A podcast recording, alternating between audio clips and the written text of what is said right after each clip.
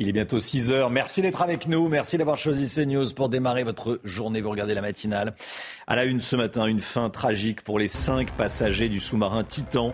L'appareil a implosé. Que s'est-il passé exactement? On sera avec Elisabeth Guedel, notre correspondante aux États-Unis. À tout de suite, Elisabeth. Vous entendrez également le réalisateur du film Titanic, James Cameron, s'indigner que malgré les alertes sur la fiabilité du Titan, rien n'ait été fait. Deux jours après l'explosion de l'immeuble de la rue Saint-Jacques à Paris, comment les victimes se remettent-elles de ce traumatisme? Les recherches se poursuivent, il reste une personne disparue. On sera en direct avec Mathieu Devez sur place. A tout de suite Mathieu. À Marseille, pour lutter contre l'insécurité, cet été, le dispositif de sécurité de la ville a été renforcé. Résultat, en 10 jours, 95 personnes ont été interpellées. Et puis l'économie. Avec le Guillot après les piscines, le fisc traque les abris de jardin. Les recherches se poursuivent malgré l'annonce de l'implosion du Titan au fond de l'Atlantique. Les gardes-côtes américains ont annoncé la mort des cinq passagers à bord du petit sous-marin. Hier soir, les débris retrouvés hier à proximité de l'épave du Titanic étaient bien ceux du Titan, étaient bien ceux du, petit submersible. Et on rejoint tout de suite notre correspondante aux États-Unis, Elisabeth Guedel. Elisabeth, bonjour. On apprend ce matin que euh, dès dimanche, jour de la disparition euh, du Titan, la marine américaine avait détecté un signal indiquant la probable implosion de l'appareil.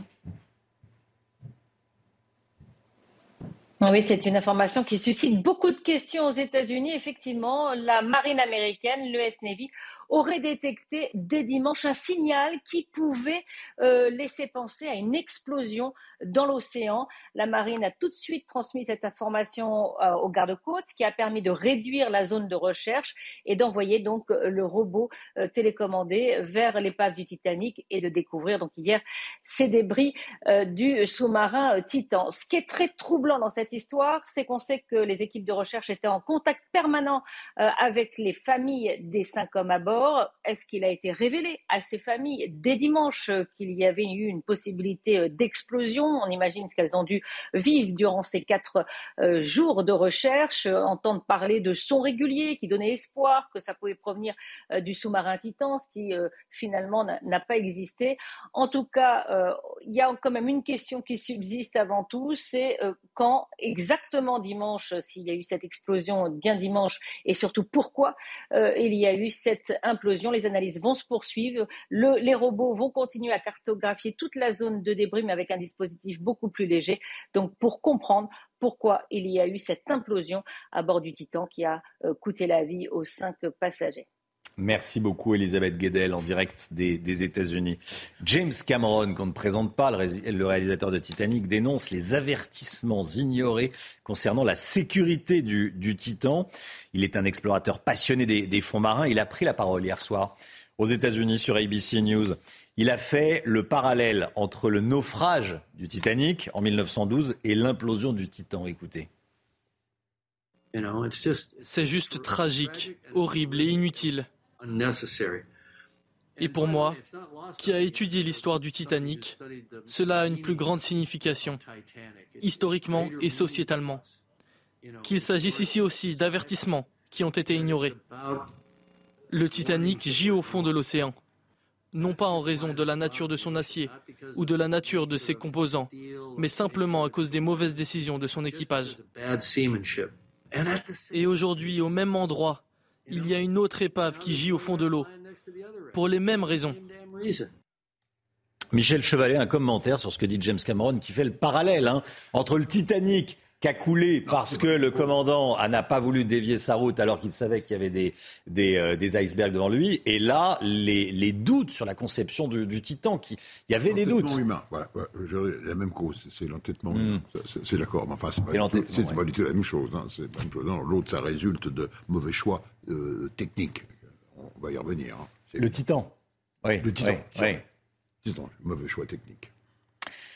Retour euh, en France. Une personne disparue est toujours recherchée après l'explosion et l'effondrement de l'immeuble de la rue Saint-Jacques à Paris. Le dernier bilan fait état de six victimes en urgence absolue et toujours une cinquantaine de victimes au total. Hein. Et on rejoint tout de suite euh, Mathieu Deves sur place. Bonjour Mathieu, les recherches se poursuivent ce matin. Bonjour. Tout à fait, Chana, une cinquantaine de blessés, des riverains encore choqués. Et puis, vous le voyez autour de moi, un quartier encore partiellement bloqué ce matin. Car vous le voyez sur ces images proposées par Pierre-François Altermat, les recherches se poursuivent. Les pompiers continuent d'ailleurs de fouiller les décombres car une personne est toujours portée disparue. Il s'agit d'une professeure de couture d'une cinquantaine d'années. Elle se trouvait dans l'école au moment de l'effondrement. Alors, les recherches se poursuivent. Il faut savoir que les pompiers continuent régulièrement, très régulièrement, d'arroser la zone des décombres. Et puis la, zone, le périmètre des dégâts, lui, est considérable, car pas moins d'une quinzaine d'immeubles ont été évacués juste après l'explosion. Et il faut savoir que les premiers riverains de ces immeubles, de cette quinzaine d'immeubles évacués, ont pu regagner hier leur domicile. Ils ont d'ailleurs été escortés par la police, par les pompiers, pour venir tout simplement chercher des effets personnels. Mais ce n'est, pas le cas de tout le monde, car de nombreux riverains ici ne peuvent toujours pas regagner leur domicile. Ils attendent notamment l'avis des experts, des inspecteurs de gaz et d'électricité pour savoir s'ils vont pouvoir regagner leur domicile. Et selon un dernier bilan communiqué par le parquet de Paris, une cinquantaine de personnes ont été blessées, dont six qui se trouvent toujours en urgence absolue.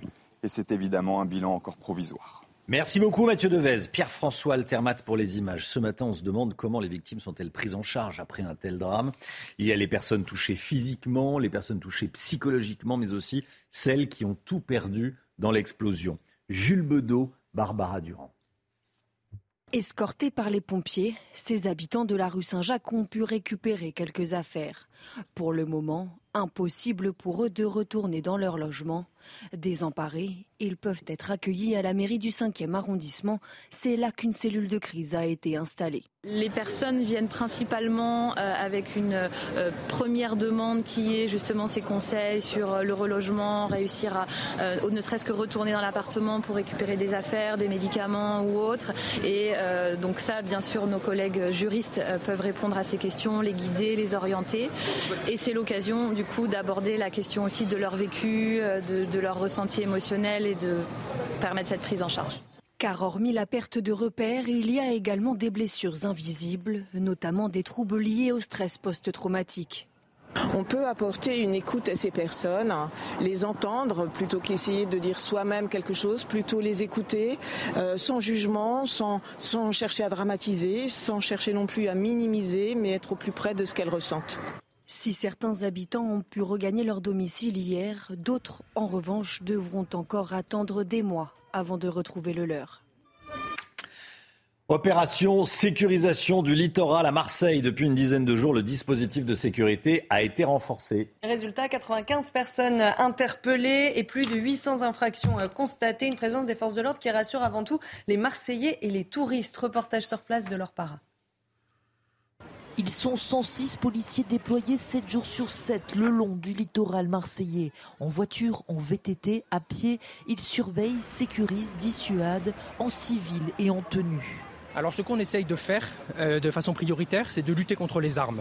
Euh, on se dit que si on retire les armes et qu'on interpelle les gens qui ont des couteaux ou des poings américains, on limite le risque d'agression. Euh, on trouve aussi pas mal de faits liés aux usages de produits stupéfiants.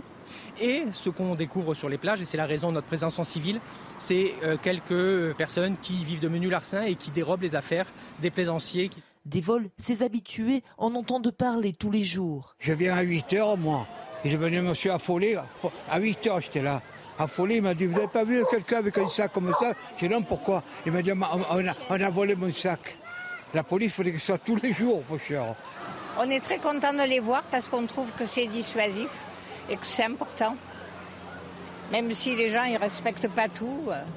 Le dispositif est supérieur par rapport à 2022. L'effectif sera renforcé par deux compagnies de CRS en juillet et en août. C'est vrai, ceci dit, quand on va à la plage, quand on a la chance d'habiter à Marseille ou au bord de la mer, en tout cas, qu'on va se baigner, qui ne jette pas un petit coup d'œil de loin quand on est dans l'eau pour voir si le sac est encore là? Ah bah bien sûr, mais souvent il y a des, on alterne. Oui, voilà, si on est deux, il y en a un qui va se baigner, l'autre qui reste proche des affaires. Mais que c'est sympa vos vacances. Bah ouais, je sais. Sur cette plage-là, Romain, je connais bien, il y a eu beaucoup, beaucoup de problèmes de délinquance, des jeunes qui arrivaient à 10-15, des quartiers nord qui arrivaient, qui posaient leur pique-nique, qui fumaient la chicha, qui mettaient la musique à fond la caisse, et c'est pour ça qu'il y a cette présence policière également. C'est très bien. Un tiers de la nourriture finit à la poubelle dans le monde. C'est ce que révèle une étude publiée hier. En France, le gaspillage alimentaire représente 10 millions de tonnes de produits chaque année. Et les premiers gaspilleurs, eh bien, ce sont les plus jeunes. Alors, dans le Finistère, une entreprise se mobilise pour lutter contre ce fléau. Reportage sur place de Michael Chailloux et Jean-Michel Decaze.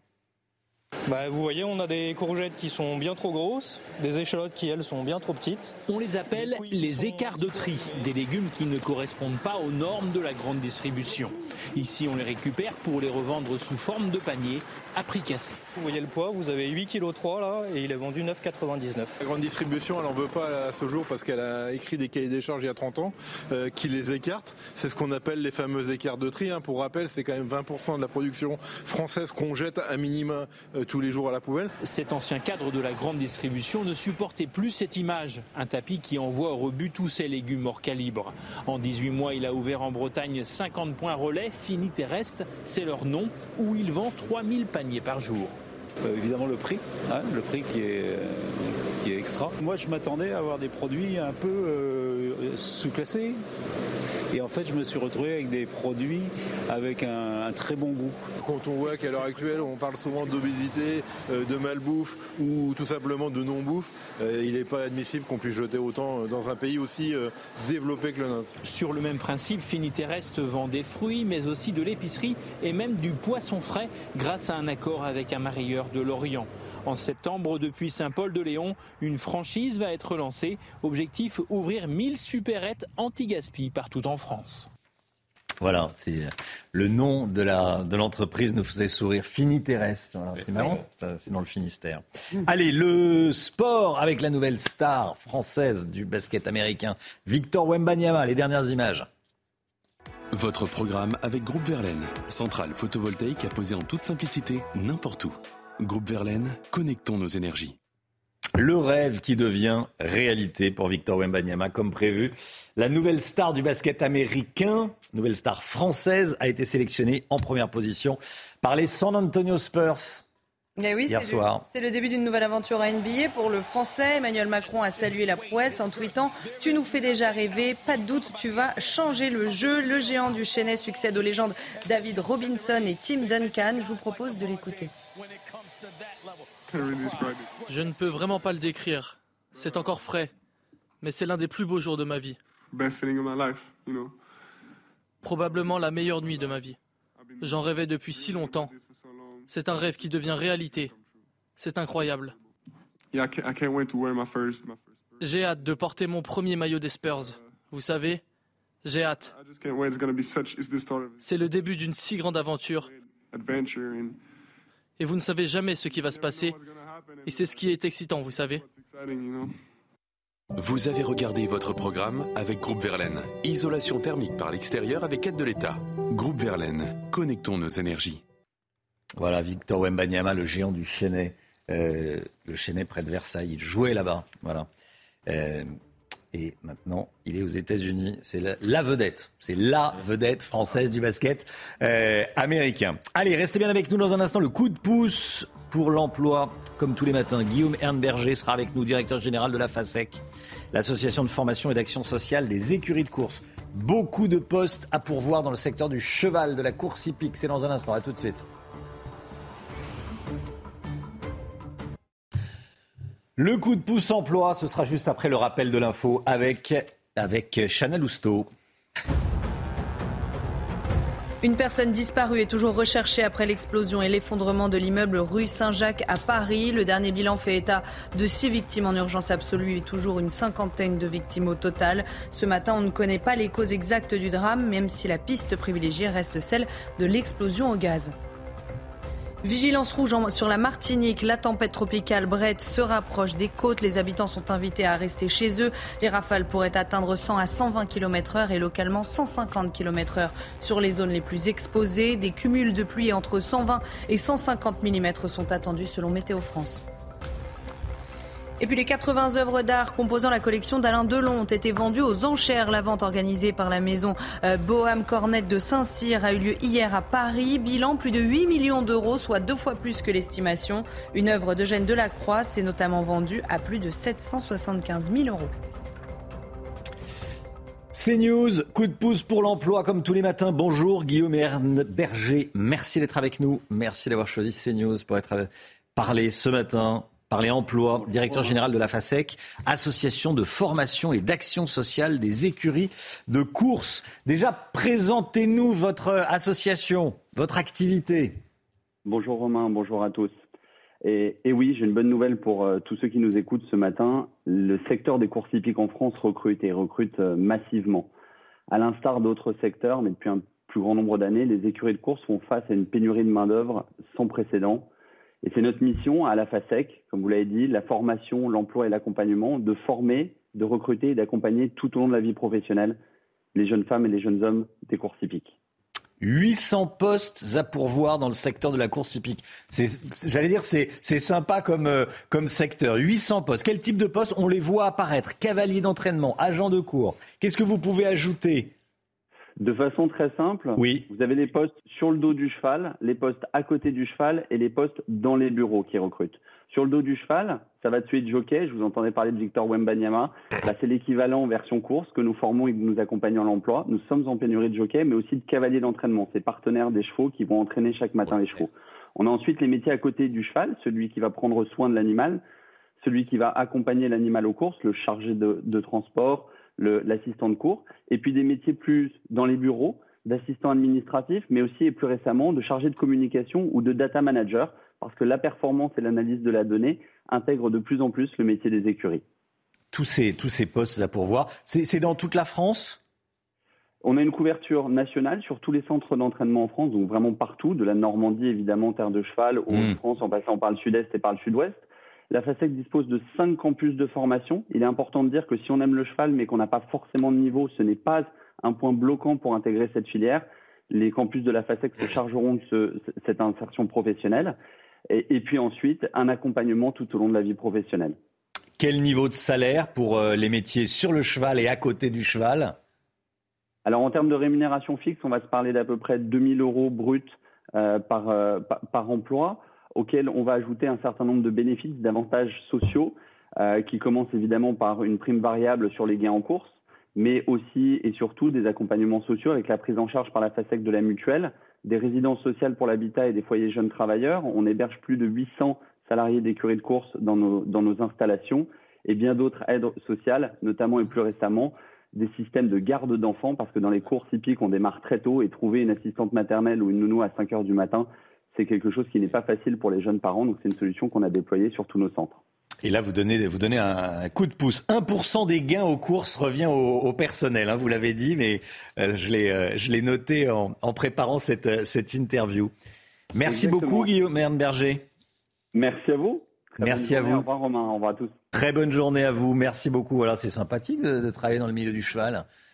Sur le cheval, vous seriez plutôt sur le cheval ou à côté du cheval, Chana? Ah, Sur le cheval, Sur le cheval. Dans ah l'équitation. Oui, oui. J'en ai fait petite, voilà, vous savez tout. Ah ben voilà, on sait tout. J'ai mon deuxième galop, ce qui n'est pas énorme. Oui, parce qu'il faut aimer les chevaux. Hein. vous n'êtes pas prête à la compétition, peut-être, mais... On ne misera pas sur, sur ton cheval. Voilà. Désolé. Faut aimer les chevaux, évidemment. Voilà, tous les jours, coup de pouce à l'emploi dans la matinale de CNews. 6h21, restez bien avec nous dans un instant. Le fisc qui traque les piscines, j'allais dire, on le savait, ceux qui oublient de déclarer leur piscine au fisc.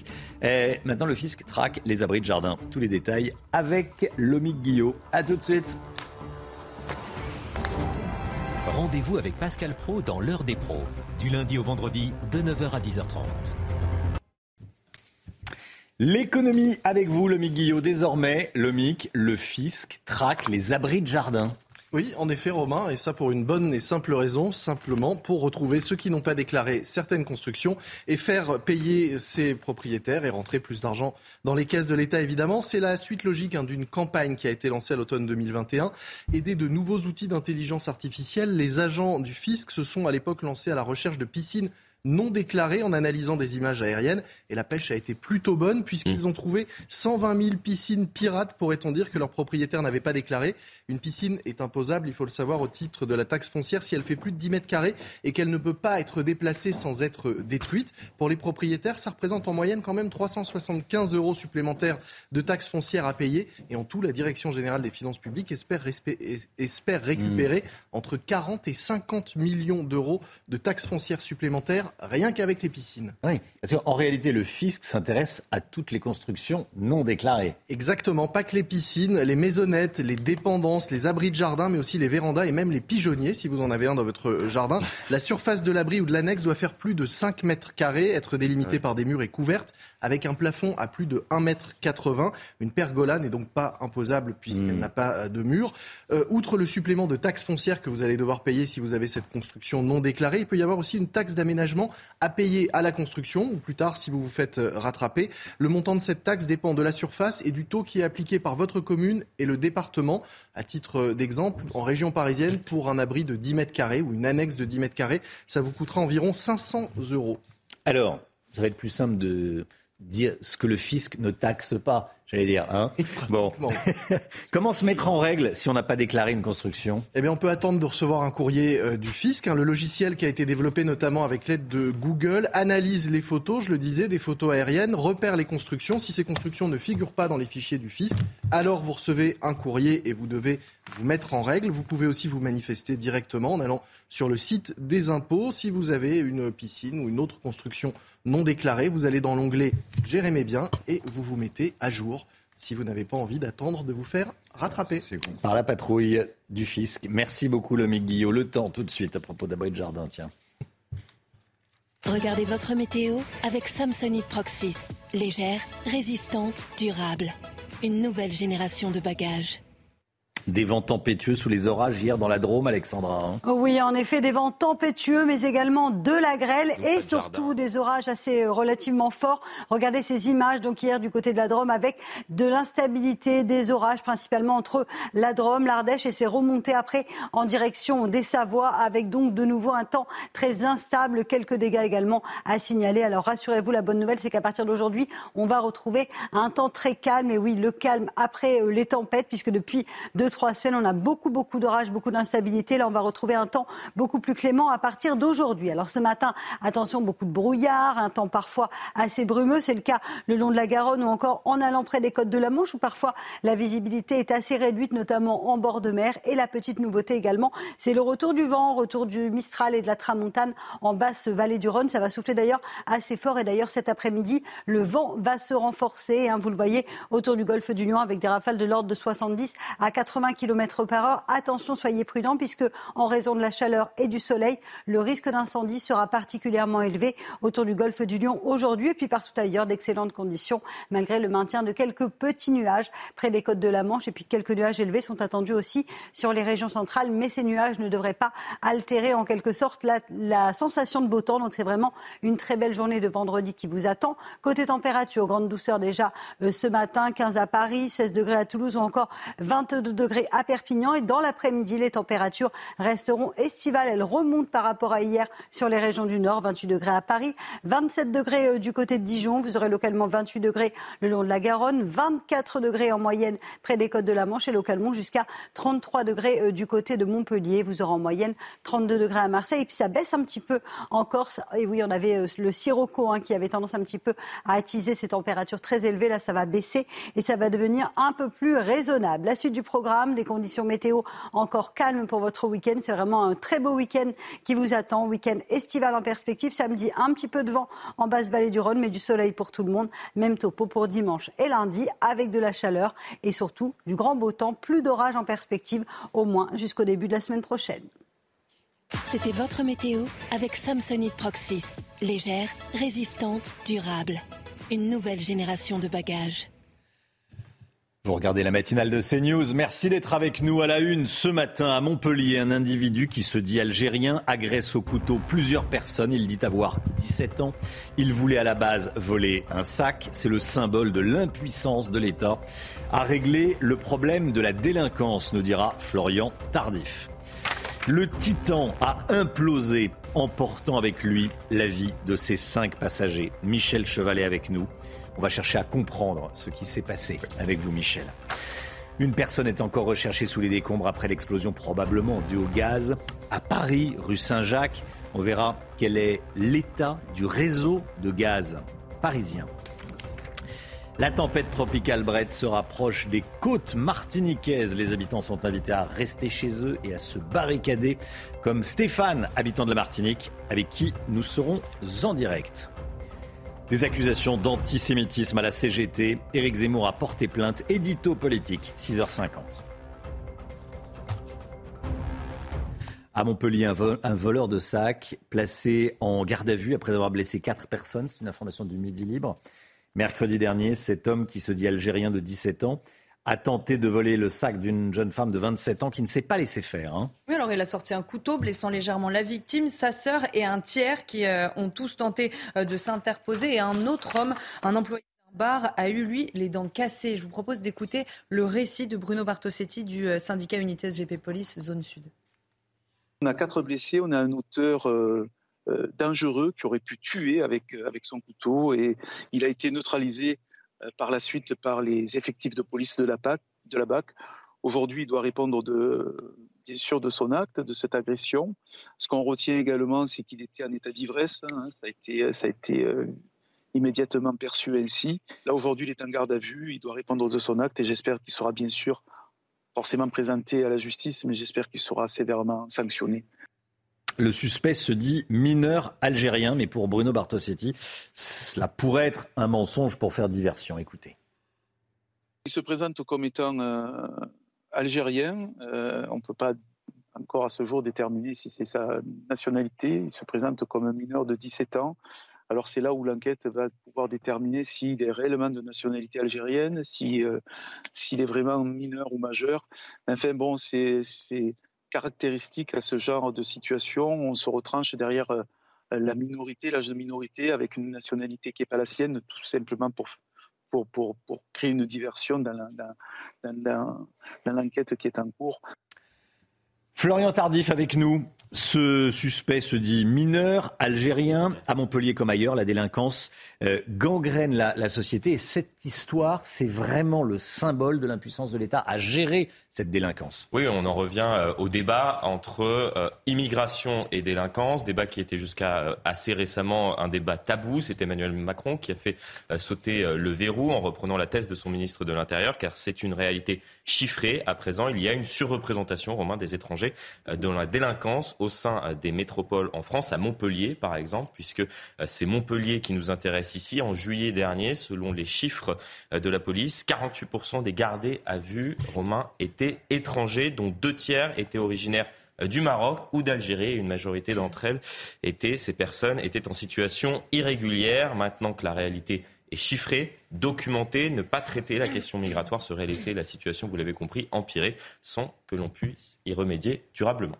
Merci Florian. Les recherches vont se poursuivre malgré l'annonce de l'implosion du Titan au fond de l'Atlantique. Les gardes-côtes américains ont annoncé la mort des, cinq passagers à bord hier soir et on apprend ce matin que dès dimanche, jour de la disparition du, ah Titan, la marine américaine, l'US Navy, avait détecté un signal indiquant la probable implosion de l'appareil. Michel Chevalet avec nous. Michel, comment est-ce qu'on peut expliquer cette implosion euh, catastrophique évoquée par les gardes-côtes américains hier soir. Ce qui est étonnant, c'est cette hmm. révélation. Euh, non, pas de l'implosion, mais surtout que la marine américaine, avec ses moyens. Il dit on avait entendu et quelque chose. a entendu le bruit de l'implosion. C'est pas une explosion, c'est une implosion. Pourquoi? Bah, Le facteur, c'est la, pression de l'eau.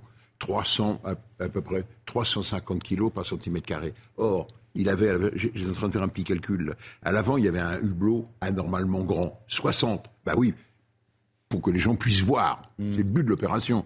Et ben, ça vous fait 315 tonnes sur le hublot.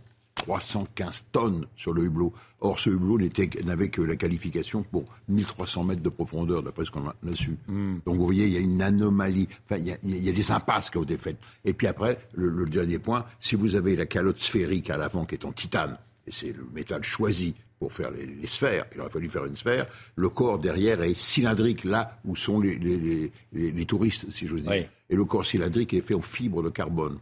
Or, on, connaît mal le cycle de vieillissement du cycle de carbone avec la pressurisation. Pression, dépression, pression, dépression quand il monte, quand il descend. Voilà. si je vous suis. oui. Il y a vraisemblablement. Il y a quelque chose qui a lâché. Est-ce que c'est le lien entre le, le, le, corps et le nez ou est-ce que c'est la fibre de carbone? On ne sait pas. D'où? Deux points de faiblesse. Fibre de carbone et, le, hublot. devant. Et le hublot devant. Voilà. Donc, euh, c'est pas rien. C'est en, réalité tout le submersible qui était. Voilà, et, exactement. Il n'était pas, pas, homologué, il n'y a pas eu des essais. Je prends juste euh, très rapidement les avions.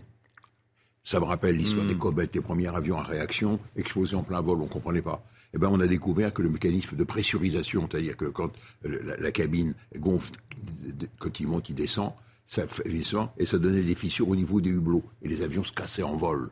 Et du coup, au sol, maintenant, on sait reproduire les cycles, on gonfle, on dégonfle la, structure de l'avion, hmm. et puis vous avez vu, on lui fait battre des ailes jusqu'à ce qu'elle casse. Là, ce sont des essais qui n'ont pas été faits euh, en, parallèle avec ça. Donc il y a eu, à mon avis, beaucoup, beaucoup trop d'impasses qui ont été faites avec ce, truc. Pour des raisons financières, évident. Parmi les cinq victimes, un Français, Paul-Henri Narjolet, Chana. Oui, celui qu'on appelait euh, Monsieur euh, Titanic. Il détient le record de plongée vers l'épave du paquebot avec plus d'une trentaine d'explorations à 3800 mètres de profondeur. Son portrait avec Sarah Varny. Paul-Henri Narjolet, 77 ans, était l'un des connaisseurs les plus pointus du Titanic. Il s'agissait de sa 38e mission pour rapprocher le célèbre paquebot. Cet explorateur des fonds marins a débuté sa carrière comme officier de marine, commandant du groupe de plongeurs des mineurs de Cherbourg, avant de devenir pilote de sous-marin dans la marine nationale française. Il passe ensuite à l'archéologie marine avec la fouille de plusieurs épaves. Ceux qui l'ont bien connu évoquent un homme passionné.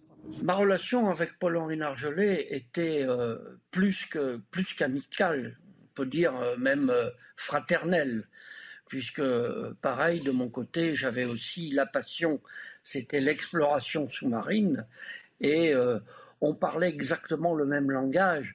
En 1986, il devient responsable des sous-marins d'intervention profonde de l'Ifremer.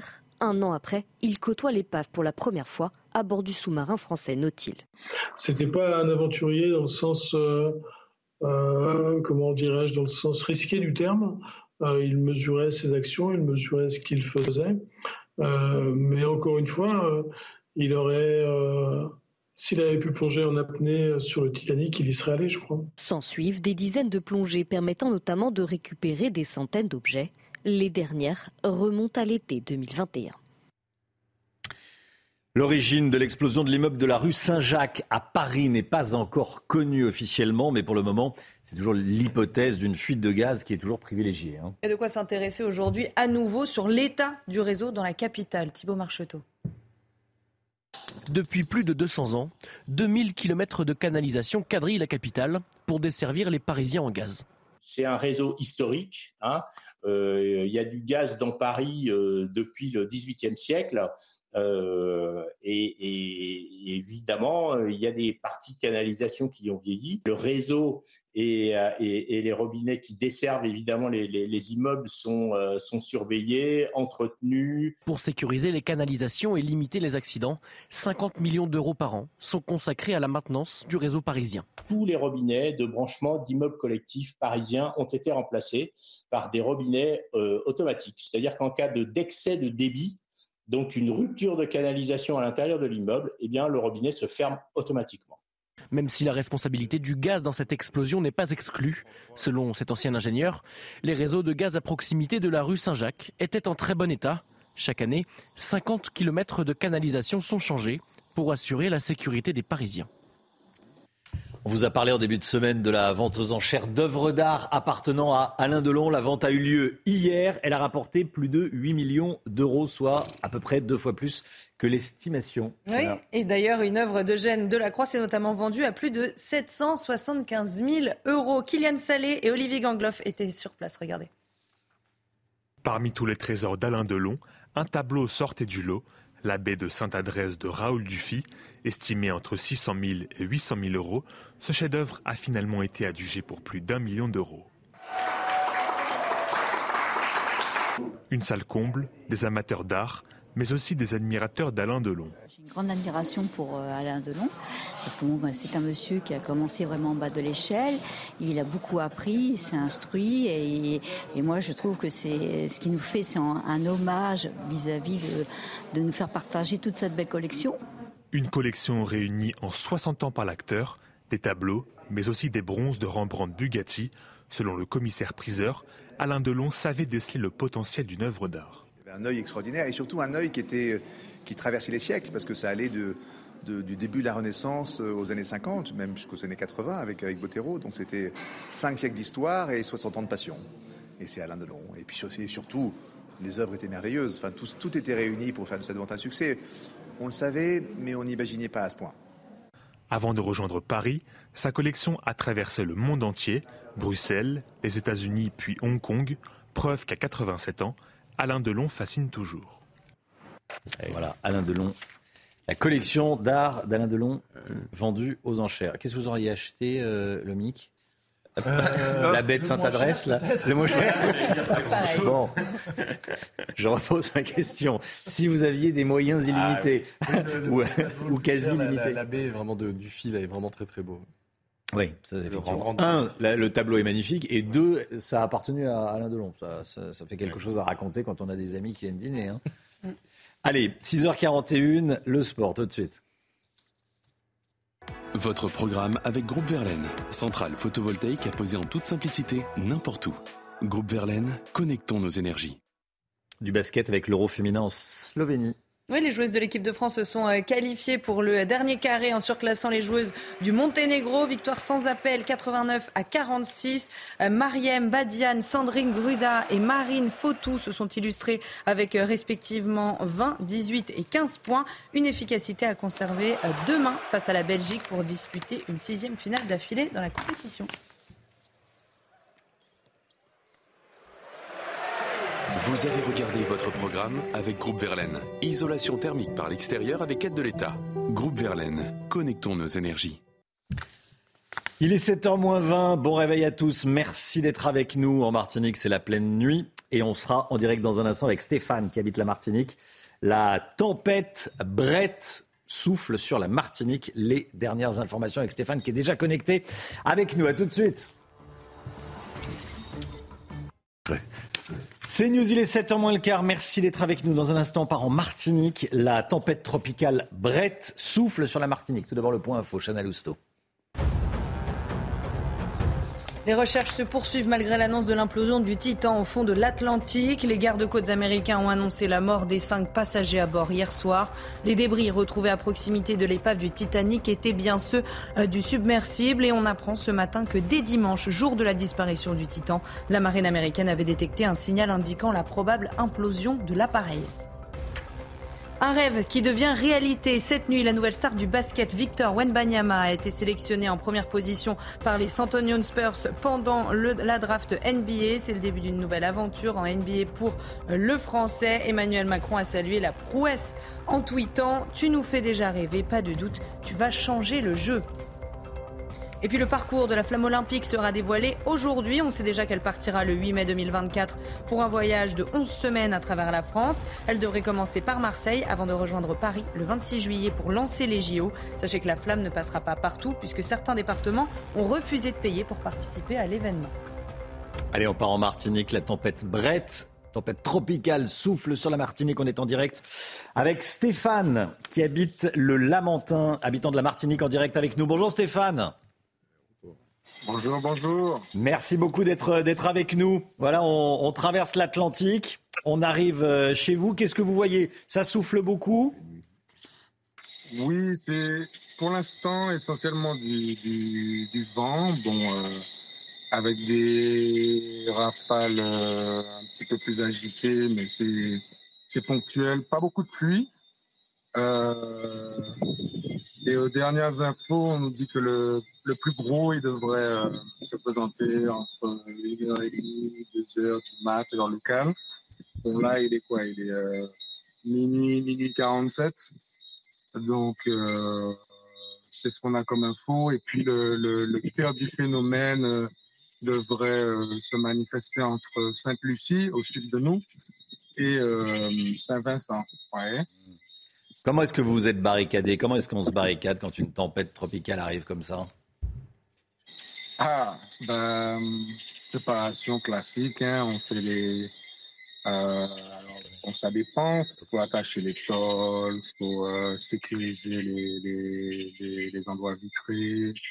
Euh, quoi d'autre Ça dépend vraiment aussi ouais, de, la, de la configuration de, de l'habitat de tout un chacun mais euh, il y a une certaine culture de ça ici. Hein. on ne sera pas notre euh, première ni dernière euh, tempête tropicale, on va dire. Effectivement. Bon, vous avez des, le, frigo est rempli. Il y a des, il y a des, il y a des réserves de nourriture. C'est ça, c'est ça. Il y a eu, il y a eu l'épisode des, des, supermarchés, bon, dévalisés moyennement, mais c'est vrai que ça ça s'occupe, euh, le trafic augmente quoi pendant la, la, la, préparation, euh, l'anticipation voilà, Merci beaucoup Stéphane. Voilà, c'était un clin d'œil aux Martiniquais qui vont euh, subir cette tempête tropicale. Brett, restez bien avec nous. Dans un instant, la politique avec Florian Tardif. Éric Zemmour qui a été pris à partie par un militant de la, de la CGT injures et, insultes antisémites. On en parle dans, dans un instant. À tout de suite. Rendez-vous avec Jean-Marc Morandini dans Morandini Live du lundi au vendredi de 10h30 à midi. La politique avec vous, Florian Tardif, Éric Zemmour de nouveau pris à partie euh, suite à une dédicace d'un de ses livres. Les faits se sont déroulés à Limoges. Euh, l'écrivain et patron de Reconquête a été injurié par un militant de la CGT. Ça s'est passé dans un train. Oui, alors qu'il se trouvait à Limoges pour une séance de dédicace, Romain, de son dernier livre, Éric Zemmour a été injurié par un militant de la CGT. Injurié, le mot est faible. Ce dernier, du nom de Frédéric Tronche, a été interpellé puis placé en garde à vue en cause euh, deux phrases qu'il aurait prononcées en direction d'Éric Zemmour alors qu'il se trouvait dans le même train que lui. Tu prends le train pour Auschwitz, avant d'ajouter Je ne savais pas que c'était le train pour Dachau, explique un communiqué du mouvement Reconquête, le parti d'Éric Zemmour. Une autre version, celle de la CGT, explique que le militant aurait interrogé le contrôleur pour savoir si le train n'allait pas à Vichy. C'est bien trouvé, car moins bien euh, condamnable, évidemment, bien, sûr. Sauf que M. Tronche en est vanté sur les réseaux sociaux, écrivant sur sa page Facebook, on l'a vu, Zemmour dans mon train, je vérifie si euh, celui-ci va bien à Limoges, peur qu'il aille en Pologne. Loin de condamner, vous le voyez, l'acte d'un de ses militants, la patronne de la CGT, Sophie Binet, en rigole, Frédéric Tronche, militant de la CGT cheminot, dirigeant de la CGT Cadre Tech, croise Éric Zemmour dans le train pour Limoges. Il interroge le contrôleur pour savoir si le train ne va pas à Vichy. Smiley mort de rire de la part de Sophie Binet. Résultat, il est en garde à vue depuis 14h30. Écoutez, tout va bien, Madame Binet. Faire une blague au sujet de plus d'un million de juifs torturés, gazés, brûlés, déshumanisés à Auschwitz. Bah oui, c'est drôle. La subtilité de cette blague, excusez-moi, Madame Binet, mais elle m'échappe. Sophie Binet n'est pas seule, personne ou presque n'en parle et ne condamne ces violences verbales ou, ou physiques à l'égard d'Éric Zemmour. Pourquoi?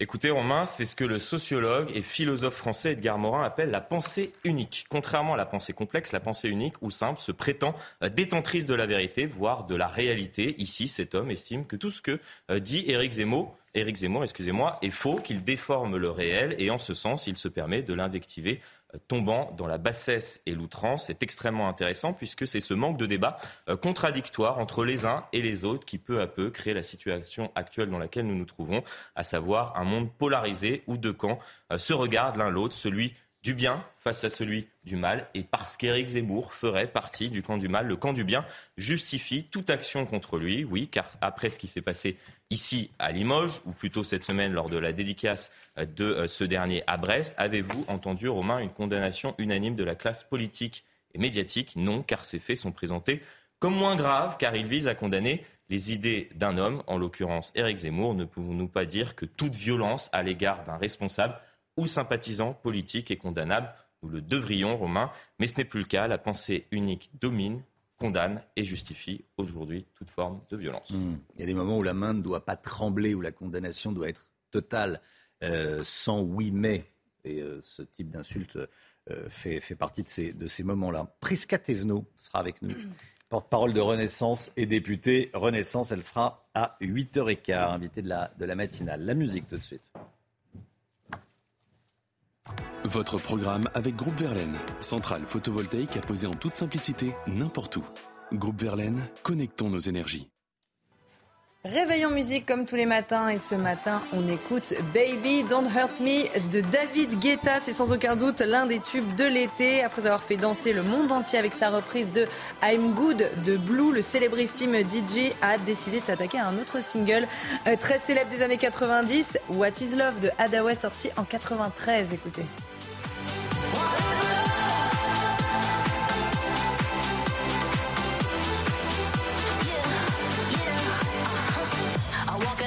I live it.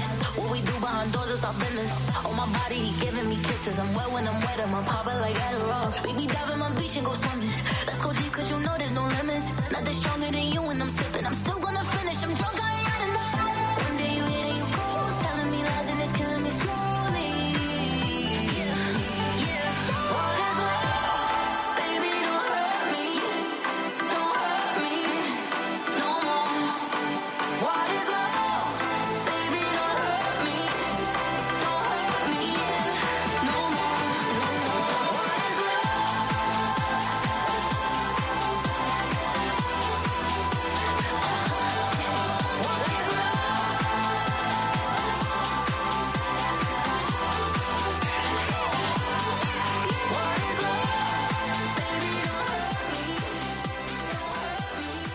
Vous avez regardé votre programme avec Groupe Verlaine. Isolation thermique par l'extérieur avec aide de l'État. Groupe Verlaine, connectons nos énergies. Allez, le temps tout de suite, Alexandra Blanc. Regardez votre météo avec Samsonite Proxys. Légère, résistante, durable. Une nouvelle génération de bagages. Direction Montpellier avec vous, Alexandra. Plusieurs routes ont été inondées hier. Oui, regardez, on prend la direction de Montpellier avec des trompes d'eau euh, tombées hier en seulement quelques minutes. Difficulté de circulation, tout comme du côté du Puy-de-Dôme. On a eu beaucoup, beaucoup de pluie et parfois, avec ces orages, on a eu l'équivalent de quelques semaines de pluie en seulement euh, quelques heures. Image donc du côté de Montpellier. Alors ce matin, retour au calme. D'ailleurs, c'est le fait marquant aujourd'hui. Plus d'orage, ça y est, on en a terminé avec l'instabilité. On va retrouver un temps beaucoup plus clément. Alors ce matin, on retrouve un petit peu un temps, un temps, un temps pardon, un petit peu plus nuageux le long de la Garonne ou encore euh, sur les régions du Nord avec un temps un petit peu plus brumeux, plus nuageux, je vous le disais. On retrouve également du vent en basse vallée du Rhône ou encore autour du golfe du Lion avec le retour du Mistral et de la Tramontane dans l'après-midi. Regardez, plus d'orage en perspective, du grand beau temps sur 99% du territoire cet après-midi avec seulement quelques petits nuages qui ne devraient pas altérer la sensation de beau temps attendue sur le centre, au pied des Pyrénées ou encore près des côtes de la Manche où parfois le temps restera assez brumeux. Ce sera le cas notamment entre la pointe du Cotentin et la côte d'Opale. Attention également au vent qui se renforce en Méditerranée et donc le risque d'incendie restera particulièrement important. Aujourd'hui, côté température, grande douceur déjà euh, ce matin, 15 à Paris, 16 degrés à Toulouse ou encore 22 degrés à Perpignan. Et dans l'après-midi, les températures vont de nouveau s'envoler, notamment euh, sur les régions du Nord, 28 à Paris, 27 degrés euh, du côté de Dijon, 26 degrés en moyenne pour Strasbourg et cette chaleur qui se maintient autour du golfe du Lion, 32 degrés à Marseille, 33 degrés à Montpellier et la chaleur qui s'amenuise en direction de la Corse puisqu'on a eu du sirocco ces deux derniers jours. Là, les températures vont un petit peu baisser et resteront un peu plus respirables. Votre week-end, un week-end estival en perspective, du beau temps samedi et dimanche, même topo lundi avec le maintien de la chaleur et un petit peu de vent attendu en basse vallée du Rhône. Mais c'était un week-end vraiment estival et sans orage qui vous attend. C'était votre météo avec Samsonite Proxys. Légère, résistante, durable. Une nouvelle génération de bagages. Vous regardez la matinale de CNews. Merci d'être avec nous. Il est bientôt 7 heures. À la une ce matin, une fin tragique pour les cinq passagers du sous-marin Titan. L'appareil a implosé. Que s'est-il passé exactement? Vous entendrez le réalisateur du film Titanic, James Cameron, s'indigner que malgré les alertes sur la fiabilité du Titan, rien n'ait été fait. Et puis à, à 7h10, nous serons avec Christian Buchet, directeur du Centre d'études de la mer à l'Institut catholique de Paris. Et puis, bien sûr, nous serons avec Michel Chevalet, qui est avec nous sur ce plateau. Deux jours après l'explosion de l'immeuble rue Saint-Jacques à Paris, comment les victimes se remettent-elles de ce traumatisme? Les recherches se poursuivent. Il reste une personne disparue. Mathieu Devez est sur place pour CNews. A tout de suite, Mathieu. À Marseille, pour lutter contre l'insécurité cet été, le dispositif de sécurité de la ville a été renforcé. Résultat, en 10 jours, 95 personnes interpellées. Reportage de Laure Parra. Il y a quelques semaines, la métropole de Lille lançait une expérimentation d'éco-bonus, une forme de péage positif qui permet de gagner de l'argent en renonçant à sa voiture. On en parle avec Pierre Chasseret. Les recherches se poursuivent malgré l'annonce de l'implosion du Titan au fin fond de l'Atlantique. Les gardes-côtes américains ont annoncé la mort des cinq passagers à bord de l'appareil hier soir. Oui, les débris retrouvés hier à proximité de l'épave du Titanic étaient bien ceux euh, du submersible. Je vous propose d'écouter le contre-amiral en charge des opérations. Et je sais qu'il y a aussi de nombreuses questions sur comment, pourquoi et quand cela s'est produit. Et ce sont des questions pour lesquelles nous allons collecter le maximum d'informations pendant que les gouvernements se consultent et discutent des modalités d'une enquête sur un désastre de cette nature.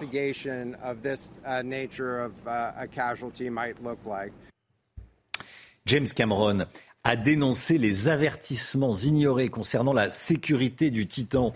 James Cameron, qui a réalisé Titanic, évidemment, a pris la parole hier soir sur ABC News. Il a fait le parallèle entre le naufrage du Titanic en 1912 et l'implosion du Titan. Écoutez. C'est juste tragique, horrible et inutile. Et pour moi, qui a étudié l'histoire du Titanic, cela a une plus grande signification, historiquement et sociétalement qu'il s'agisse ici aussi d'avertissements qui ont été ignorés. Le Titanic gît au fond de l'océan, non pas en raison de la nature de son acier ou de la nature de ses composants, mais simplement à cause des mauvaises décisions de son équipage. Et aujourd'hui, au même endroit, il y a une autre épave qui gît au fond de l'eau, pour les mêmes raisons. Michel Chevalet avec nous. Michel, vous le faites également, ce, ce parallèle entre le Titan et le Titanic? Pas tout à fait. Mm. pas tout à fait. Parce qu'il y en a, c'est une erreur, disons, humaine de, euh, du commandant qui s'était entêté. Il fallait battre le record de la traversée. Et on fonce en ligne droite. Et il n'a pas tenu compte des avertissements radio en disant attention, il y a des icebergs qui dérivent. Bon, on n'avait pas les moyens. On n'avait que la télégraphie hein, à l'époque. Et puis là, ce sont des impasses, à mon avis, sur le plan technique, dans les choix technologiques. Donc ça ne pouvait qu'aboutir, et là, ça, ça, voilà. Mais il y avait eu des petites alarmes euh, sur la conception euh, du, du, Titan en, fibre de carbone, sur la taille du hublot. Du hublot à l'avant, oui, Pour descendre à moins 4000. attendez, euh, hmm. et surtout, il fallait qu'il résiste. Il faut un, résister à la pression, mais qui est énorme. On était près du fond, il semble-t-il, il était presque arrivé au fond. Donc on était, allez, si vous êtes à 3500 mètres au lieu de 3008, vous avez 350 tonnes sur chaque centimètre carré, c'est-à-dire sur un ongle. Et ce qui fait que sur le hublot, vous aviez 315 tonnes sur le hublot. Donc, il y, a, eu une rupture et il y a eu ce qu'on appelle une implosion. Pas une explosion, une implosion, c'est-à-dire il est écrasé par la pression de l'eau en raison d'une rupture dans la, dans la, structure. Donc ça, ça résulte d'un mauvais choix. Et surtout, je, je, je penserais surtout, on n'a pas procédé avant aux, à ces essais. Il a servi déjà à plusieurs reprises. Ce n'est pas sa première plongée. Donc il y a un phénomène de vieillissement. La, structure, quand il descend dans l'eau, est comprimée. Quand il remonte à la surface, elle se, déprime. Donc c'est des mouvements, c'est un vieillissement. C'est bien connu dans le domaine de, l'aviation. Les premiers avions à réaction, les comètes, ont explosé en plein vol parce que on n'avait pas tenu compte que quand ils montaient en altitude, la structure gonflait. Quand mmh. ils revenaient au sol, elle diminuait. Merci beaucoup Michel. Restez bien avec nous. Une personne toujours portée disparue après l'explosion de l'immeuble de la rue Saint-Jacques à Paris. Hein. Le dernier bilan fait état de six victimes en urgence absolue et toujours une cinquantaine de victimes au total. On rejoint tout de suite Mathieu Devez sur place. Mathieu, les recherches se poursuivent ce matin. Exactement, Chana, à une centaine de mètres de nous, les secours continuent de fouiller les décombres car une personne est toujours portée disparue. Il s'agit d'une professeure d'une cinquantaine d'années et donc ce quartier qui est encore aujourd'hui partiellement bloqué ce matin. Les recherches sont compliquées par le risque d'effondrement des immeubles avoisinants. Plus de 24 heures après le sinistre, les pompiers doivent encore régulièrement arroser les décombres. Un drone également inspecte et analyse le quartier.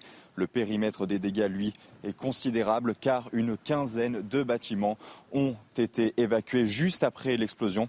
Et je peux vous dire que dès hier, les premiers habitants de ces immeubles évacués ont pu regagner leur domicile. Certains ont notamment été escortés au compte-gouttes par des secouristes, par des pompiers, pour venir tout simplement récupérer quelques effets personnels. C'était important hier car il, pleuvait des véritables trombes d'eau sur Paris et donc les recherches qui se poursuivent ici à une centaine de mètres de nous sous les gravats pour retrouver donc cette personne disparue.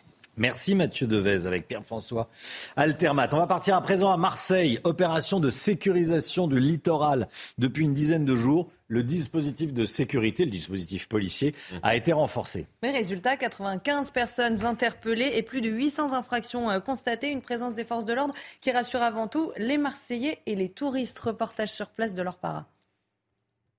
Ils sont 106 policiers déployés 7 jours sur 7 le long du littoral marseillais. En voiture, en VTT, à pied, ils surveillent, sécurisent, dissuadent, en civil et en tenue. Alors ce qu'on essaye de faire euh, de façon prioritaire, c'est de lutter contre les armes. Euh, on se dit que si on retire les armes et qu'on interpelle les gens qui ont des couteaux ou des poings américains, on limite le risque d'agression. Euh, on trouve aussi pas mal de faits liés aux usages de produits stupéfiants. Et ce qu'on découvre sur les plages, et c'est la raison de notre présence en civil, c'est quelques personnes qui vivent de menus larcins et qui dérobent les affaires des plaisanciers. Des vols, ces habitués en entendent parler tous les jours. Je viens à 8 heures, moi. Il est venu monsieur affolé. À 8 heures, j'étais là. Affolé, il m'a dit Vous n'avez pas vu quelqu'un avec un sac comme ça? J'ai dit Non, pourquoi? Il m'a dit on a, volé mon sac. La police, il faudrait que ça soit tous les jours, mon cher. On est très content de les voir parce qu'on trouve que c'est dissuasif et que c'est important.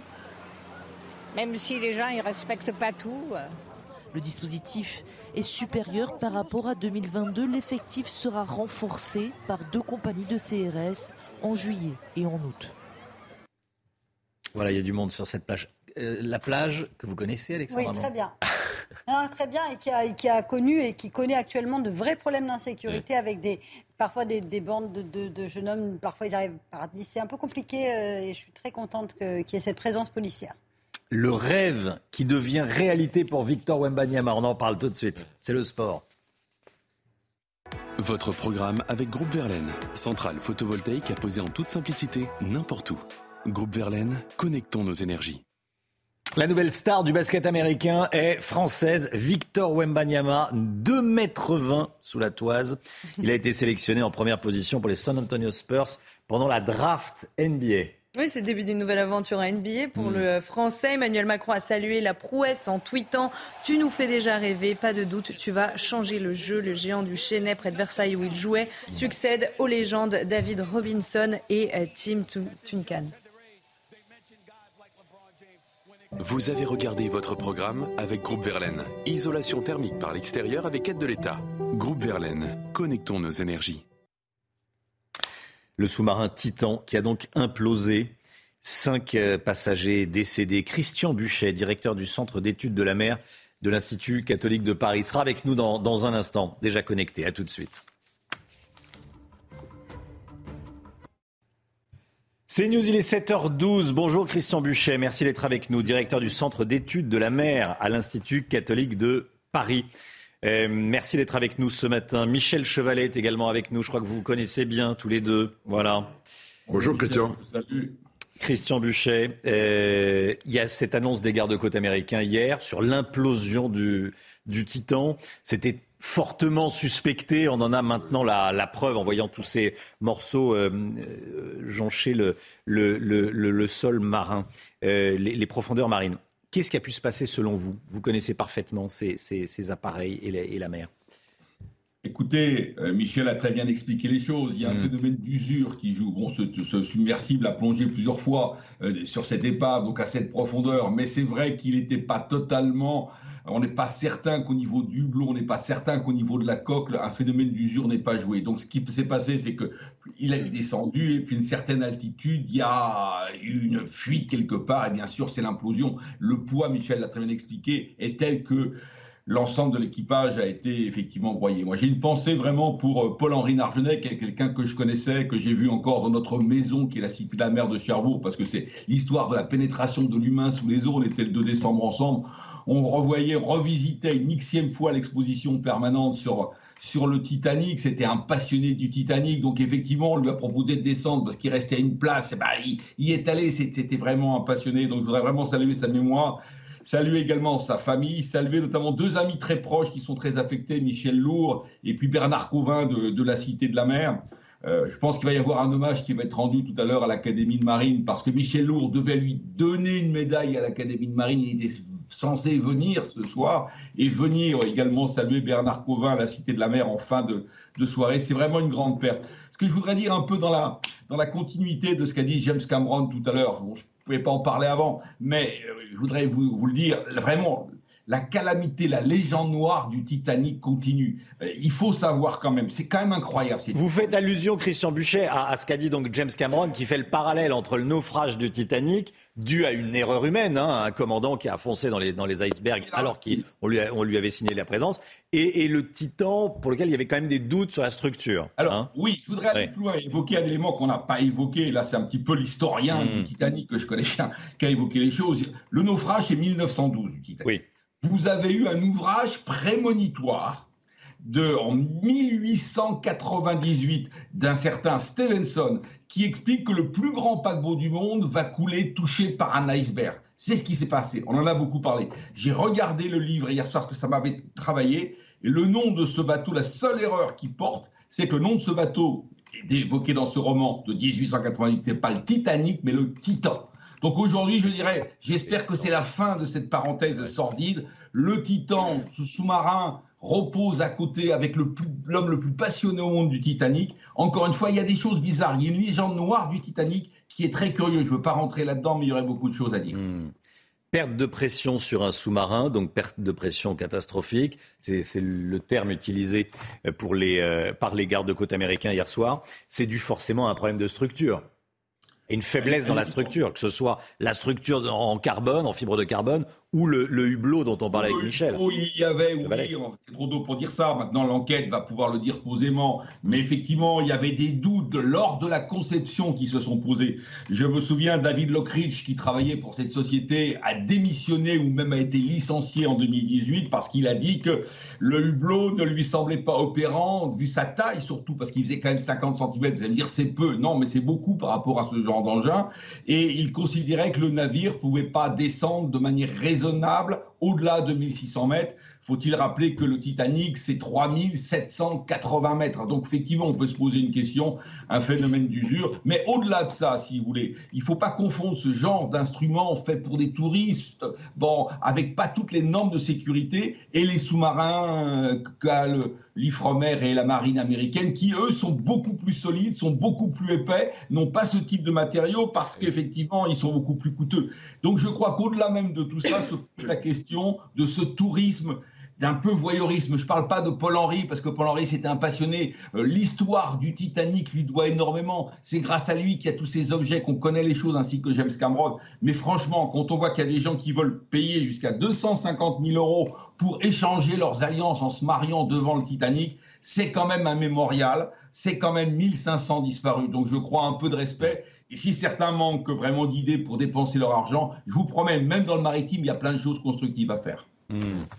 Merci beaucoup, Christian Buchet. Une, tiens, une dernière question. L'US Navy dit avoir entendu une explosion dimanche. Ah, Euh, là, je pense qu'on est. Ça s'est passé au tout début. Euh, le contre-amiral l'évoquait hier. Euh, Oui. On est la zone de manière très précise depuis trois jours. Il n'y a aucune déflagration depuis trois jours. Donc, à l'évidence, ça s'est passé au moment de la descente, dans toutes les toutes premières heures. Le seul élément que j'ai qui m'a presque rassuré hier, c'est que depuis quatre jours, je vous imaginez, je le connaissant, Paul Henry, j'étais perturbé, j'imaginais euh, ce qu'il devait ressentir. Il faut savoir que c'était prévu pour descendre 7 heures, donc le froid, il fait 4 degrés de, de- tout autour, donc le froid, rien pour manger, le noir complet, le stress, ça aurait été abominable. Là, au moins, ils ne se sont pas vus mourir. Effectivement, on, vous le dites, on y a tous pensé. C'est peut-être mieux comme ça. Bon, merci beaucoup Christian Buchet. Merci d'avoir été en direct avec nous euh, ce matin dans, dans la matinale, dans la matinale CNews. Michel Chevalet, vous vouliez euh, ajouter quelque chose? Oui, maintenant, ce qui est, ce qui est intéressant, c'est la suite. Oui. Et la suite, c'est quoi? Ça va continuer. C'est de, ram- de, de ramener des morceaux, Hmm. évidemment, pour les analyser, pour, pour essayer de vraiment de comprendre ce qui s'est passé. Et puis, et puis, faut pas l'oublier, il y a le problème des, des corps. Est-ce qu'on va remonter D'accord, enfin tout ça, ça doit être un peu oui, hein, euh, avec l'implosion. 7h18, 7h18, on change totalement de sujet. L'économie, avec vous, Lomique Guillot. La demande de location d'appartements ne cesse d'augmenter. Et pourtant, vous nous dites, Lomique, que les loyers, eux, ne flambent pas. Pourquoi? Eh bien Romain, parce que depuis des années, on fait tout pour euh, pousser les propriétaires à la, modération et complexifier au maximum les règles qui permettent d'augmenter les loyers. Les propriétaires ont la possibilité d'augmenter, de revoir les loyers une fois par an à la date anniversaire du bail en fonction euh, de l'indice de référence des loyers. Mais cette hausse s'est désormais plafonnée à 3,5% et au moins jusqu'à la fin de l'année dans le cadre du bouclier tarifaire, si on peut le dire, euh, locatif mis en place par le gouvernement. Et puis par ailleurs, dans de nombreuses grandes villes, les loyers sont désormais encadrés c'est-à-dire qu'il existe une sorte de prix de référence. On ne peut pas aller au-delà de 20% au-dessus de ce, de ce prix de, de, référence, avec certaines dérogations toutefois si le bien possède des, des, des choses exceptionnelles, une vue incroyable, une piscine, pourquoi pas. Euh, c'est le cas à Paris où cet encadrement a été mis en place depuis 2015, mais aussi désormais à Lille, Bordeaux, Lyon, Villeurbanne ou Montpellier. Et en 2023, d'autres villes vont entrer dans le dispositif d'encadrement des loyers. Ce sera le cas de Marseille, Biarritz et Grenoble notamment. Alors, euh, ça fonctionne l'encadrement des loyers ou pas? Bah Pour les locataires, oui. Pour les propriétaires, forcément moins. À Paris, les loyers ont augmenté de manière modérée hein, en 2022, malgré, vous le disiez, une hausse de la, de la demande, avec une augmentation moyenne de 2,1%, en dessous donc de l'augmentation maximum autorisée. Le prix moyen est aujourd'hui de 26,8 euros le mètre carré en location à Paris. Pour une nouvelle location, c'est 13 euros en moyenne le mètre carré en location en France et c'est plutôt stable. Pourtant, donc je disais, le marché de la location se tend. Il y a de moins en moins de construction, donc moins de logements neufs qui arrivent euh, sur le marché. Et puis, les locataires euh, potentiels sont plus nombreux parce qu'avec les forts prix de l'immobilier actuel, certains préfèrent rester locataires plutôt que de s'endetter pour acquérir un logement. Preuve de l'attention hein, sur le marché euh, locatif, désormais une annonce suscite en moyenne 200 appels. C'est les agences immobilières qui le disent. Une annonce de location, 200 appels, c'est trois fois plus qu'il y a deux ans. Quand on change de locataire, le loyer peut, euh, peut augmenter. Oui, c'est un des cas où on peut mm. augmenter le, loyer avec toujours ces contraintes de rester dans les 3,5% de, de, hausse. Merci beaucoup, Lomique Guillot. 7h20, dans un instant, l'automobile avec Pierre Chasseret. On va parler d'une expérimentation éco-bonus à Lille. Est-ce que ça marche ou pas? Lomique va nous. Euh, Pierre. Pierre va nous dire ça. Pierre Chasseret, à tout de suite. L'automobile avec vous, Pierre Chasseret. Bonjour Pierre. Bonjour Romain. Il y a quelques semaines, la métropole de Lille lançait une expérimentation d'éco-bonus, une forme de péage positif qui permet de gagner de l'argent en renonçant à sa voiture aux heures de pointe. Ouais, c'est ça. Alors, il fallait s'inscrire, c'est trop tard, il fallait s'inscrire entre le 3 avril et le 12 mai. On en avait parlé ici. Et derrière, les automobilistes qui utilisent l'autoroute A1 et A23 pour se rendre sur l'île pouvaient s'engager à ne pas prendre leur automobile et à décaler leur heure de départ pour ne plus être dans les horaires de pointe. C'est une sorte de péage positif qui leur permettait de gagner 2 euros par trajet. Seuls 4200 volontaires, c'est déjà pas mal, mais c'est pas euh, ce qui était attendu. Sur les 5000 qui étaient nécessaires à cette expérimentation, se sont portés candidats. Euh, dommage, hein, pour une fois qu'on imaginait un système qui était non répressif. Je trouve ça un petit peu dommage. L'expérimentation tombe à l'eau, bien euh, va-t-elle être tout de même maintenue? Alors, ce que nous dit la métropole de Lille, c'est que les 4200 automobilistes vont être suffisants pour lancer cette première expérimentation parce qu'on nous dit que selon les modélisations, il suffit de 750 automobilistes seulement sur ce trajet où quand même on a 180 000 véhicules qui l'empruntent chaque jour, dont 63 000 poids lourds. Il suffit de 750 automobilistes qui décalent pour supprimer entre 6 et 10 des embouteillages. Donc ça vaut le coup. L'idée c'est quoi? C'est ne pas, ne pas partir entre 7h et 9h le matin et ne pas rentrer de Lille entre 16h30 et 18h30. Si vous le faites, Romain, c'est 2 euros de gagné par trajet dans la limite de 80 euros. On aura des bons résultats? Eh bien, comment ça va fonctionner? On va avoir un lecteur de plaque d'immatriculation qui va pouvoir lire si votre véhicule passe. Évidemment, il y a un côté répressif aussi qui va avec. Si vous jouez le jeu, il faut accepter aussi le volet répressif. Si vous êtes mesuré, eh bien, vous ne toucherez pas les 2 euros. Eh bien, ça risque de, de, fonctionner, même si le coût est quand même assez élevé. 11 millions d'euros injectés. Il faut le mettre en rapport avec le coût des embouteillages, qui est juste catastrophique. Et puis, la durée, 9 mois. Donc, à partir de septembre, cette expérimentation va être lancé. Objectif, moins 10% d'embouteillage sur cette autoroute, sur les autoroutes qui conduisent à Lille. Imaginez maintenant que ça marche. Imaginez que ça fonctionne. C'est peut-être la solution aux embouteillages, notamment de la capitale. Peut-être que ce système de péage positif, qui est testé sur la métropole lilloise, permettra demain, Paris, Lyon, Marseille de réduire le nombre d'embouteillages. Je pense aussi à Nantes, à, à, Toulouse, qui sont touchés aussi par les embouteillages au quotidien. Donc cette mesure de péage positif, on va la suivre de près parce que j'ai bien l'impression que ça va fonctionner. Merci Pierre. Vous avez regardé votre programme avec Groupe Verlaine. Isolation thermique par l'extérieur avec aide de l'État. Groupe Verlaine, connectons nos énergies. Le temps, Alexandra Blanc, retour au calme prévu aujourd'hui et ce week-end. Oui, après les orages. Bah légère, résistante, durable.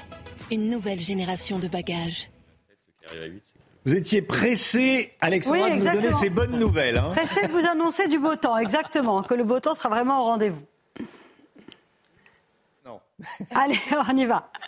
Allez, en revanche, sais que les conditions météo étaient encore agitées euh, hier. Depuis deux, trois semaines, on a également beaucoup d'orages sur les régions du nord ou encore dans le sud, avec donc ces images prises hier, vous le voyez donc, de la grêle du côté de Chambéry et une rafale de vent relevée à près de 100 km heure. Donc beaucoup de vent, beaucoup d'orages également hier du côté des Savoies. Et surtout, regardez cet orage qui se décalait petit à petit en direction de la Suisse hier après-midi. Alors au programme ce matin, un temps beaucoup plus clément avec les conditions conditions météo vont vraiment s'améliorer euh, pour euh, ce week-end, mais également à partir d'aujourd'hui. Ce matin, on a un petit peu de brouillard le long de la Garonne ou encore en remontant vers la Bourgogne. Un temps parfois également nuageux euh, près des côtes de la Manche, entre la pointe du Cotentin et la côte d'Opale. Et puis à noter également, regardez cette nouveauté, retour du Mistral et de la Tramontane en Méditerranée. Beaucoup de vent attendu aujourd'hui. D'ailleurs, ce vent va se renforcer autour du golfe du Lion, principalement en basse vallée du Rhône, où les rafales atteindront cet après-midi les 70 à 80 km par heure partout tout ailleurs du grand beau temps. C'est vraiment une belle journée qui vous attend, du soleil pour tout le monde, journée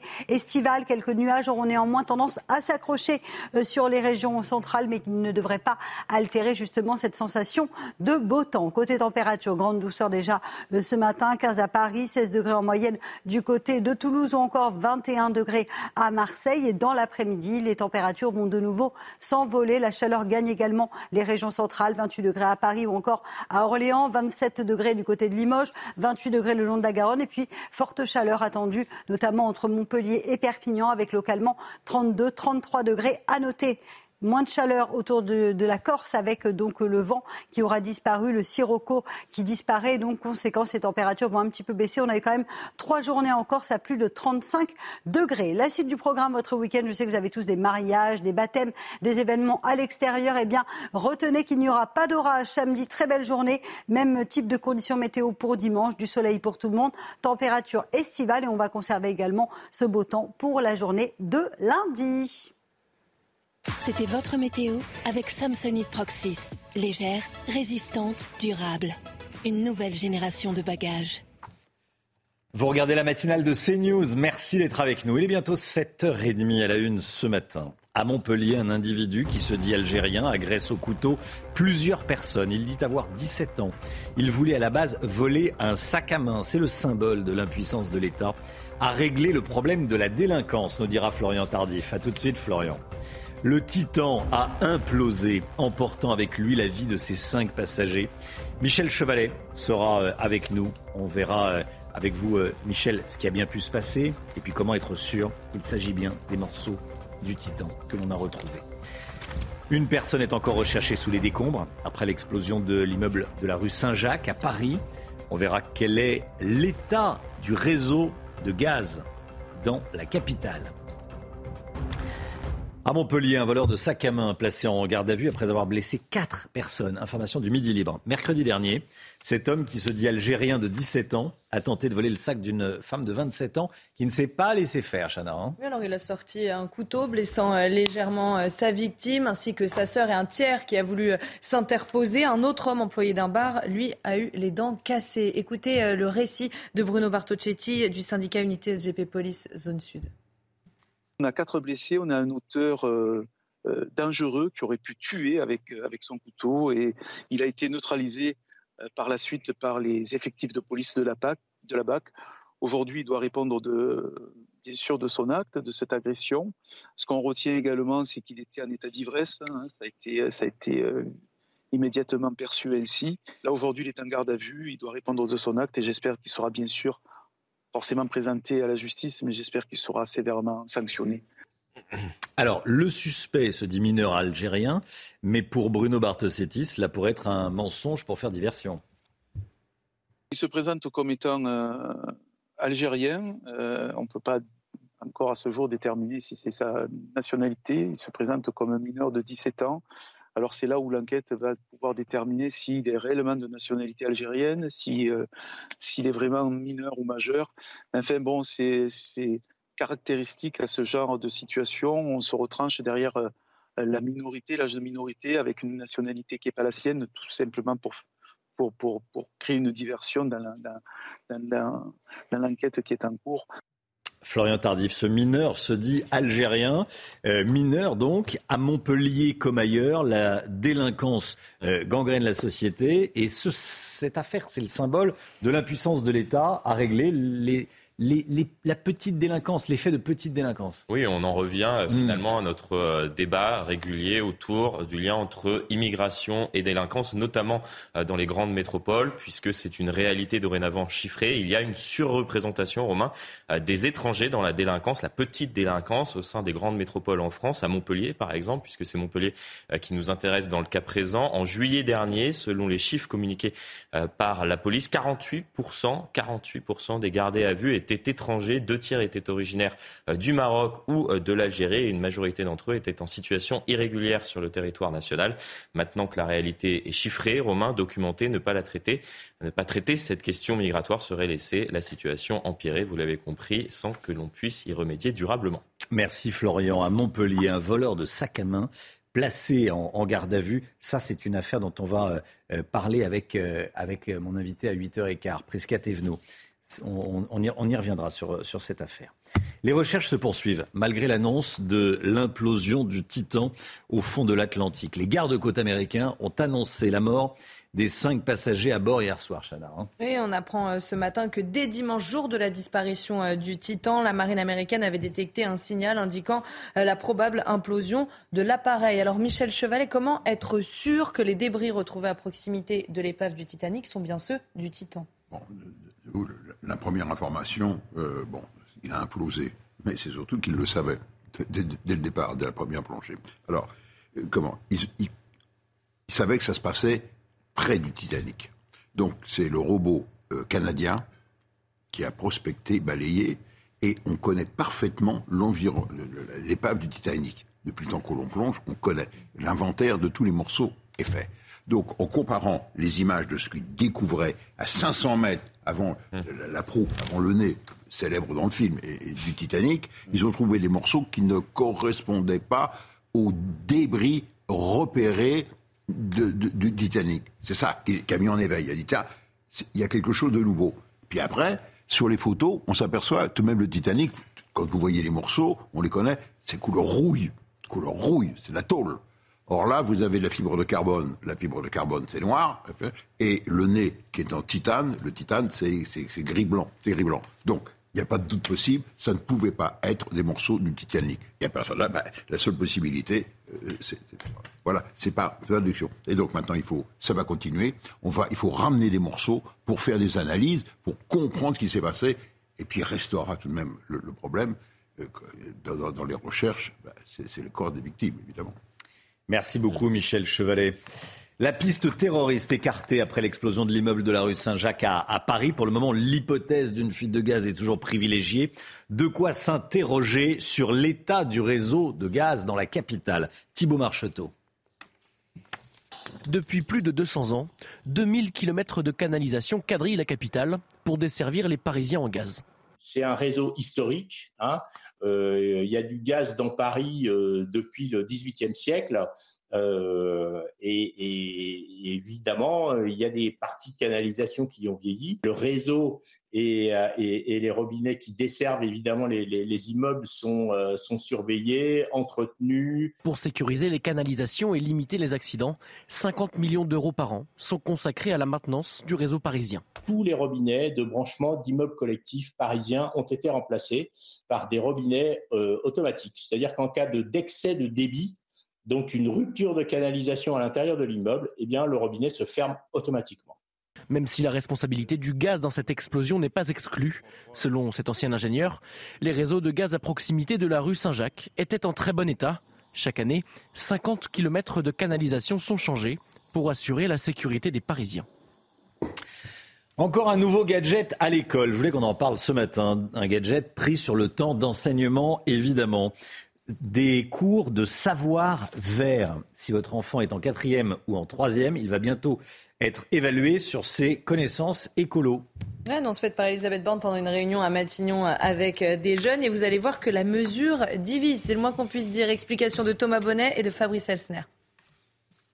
Dans le lot de mesures annoncées en direction de la jeunesse, celle-ci est passée un peu inaperçue. À compter de l'année prochaine, le gouvernement veut mettre en place une nouvelle certification. Les collégiens seront évalués sur leurs connaissances vertes.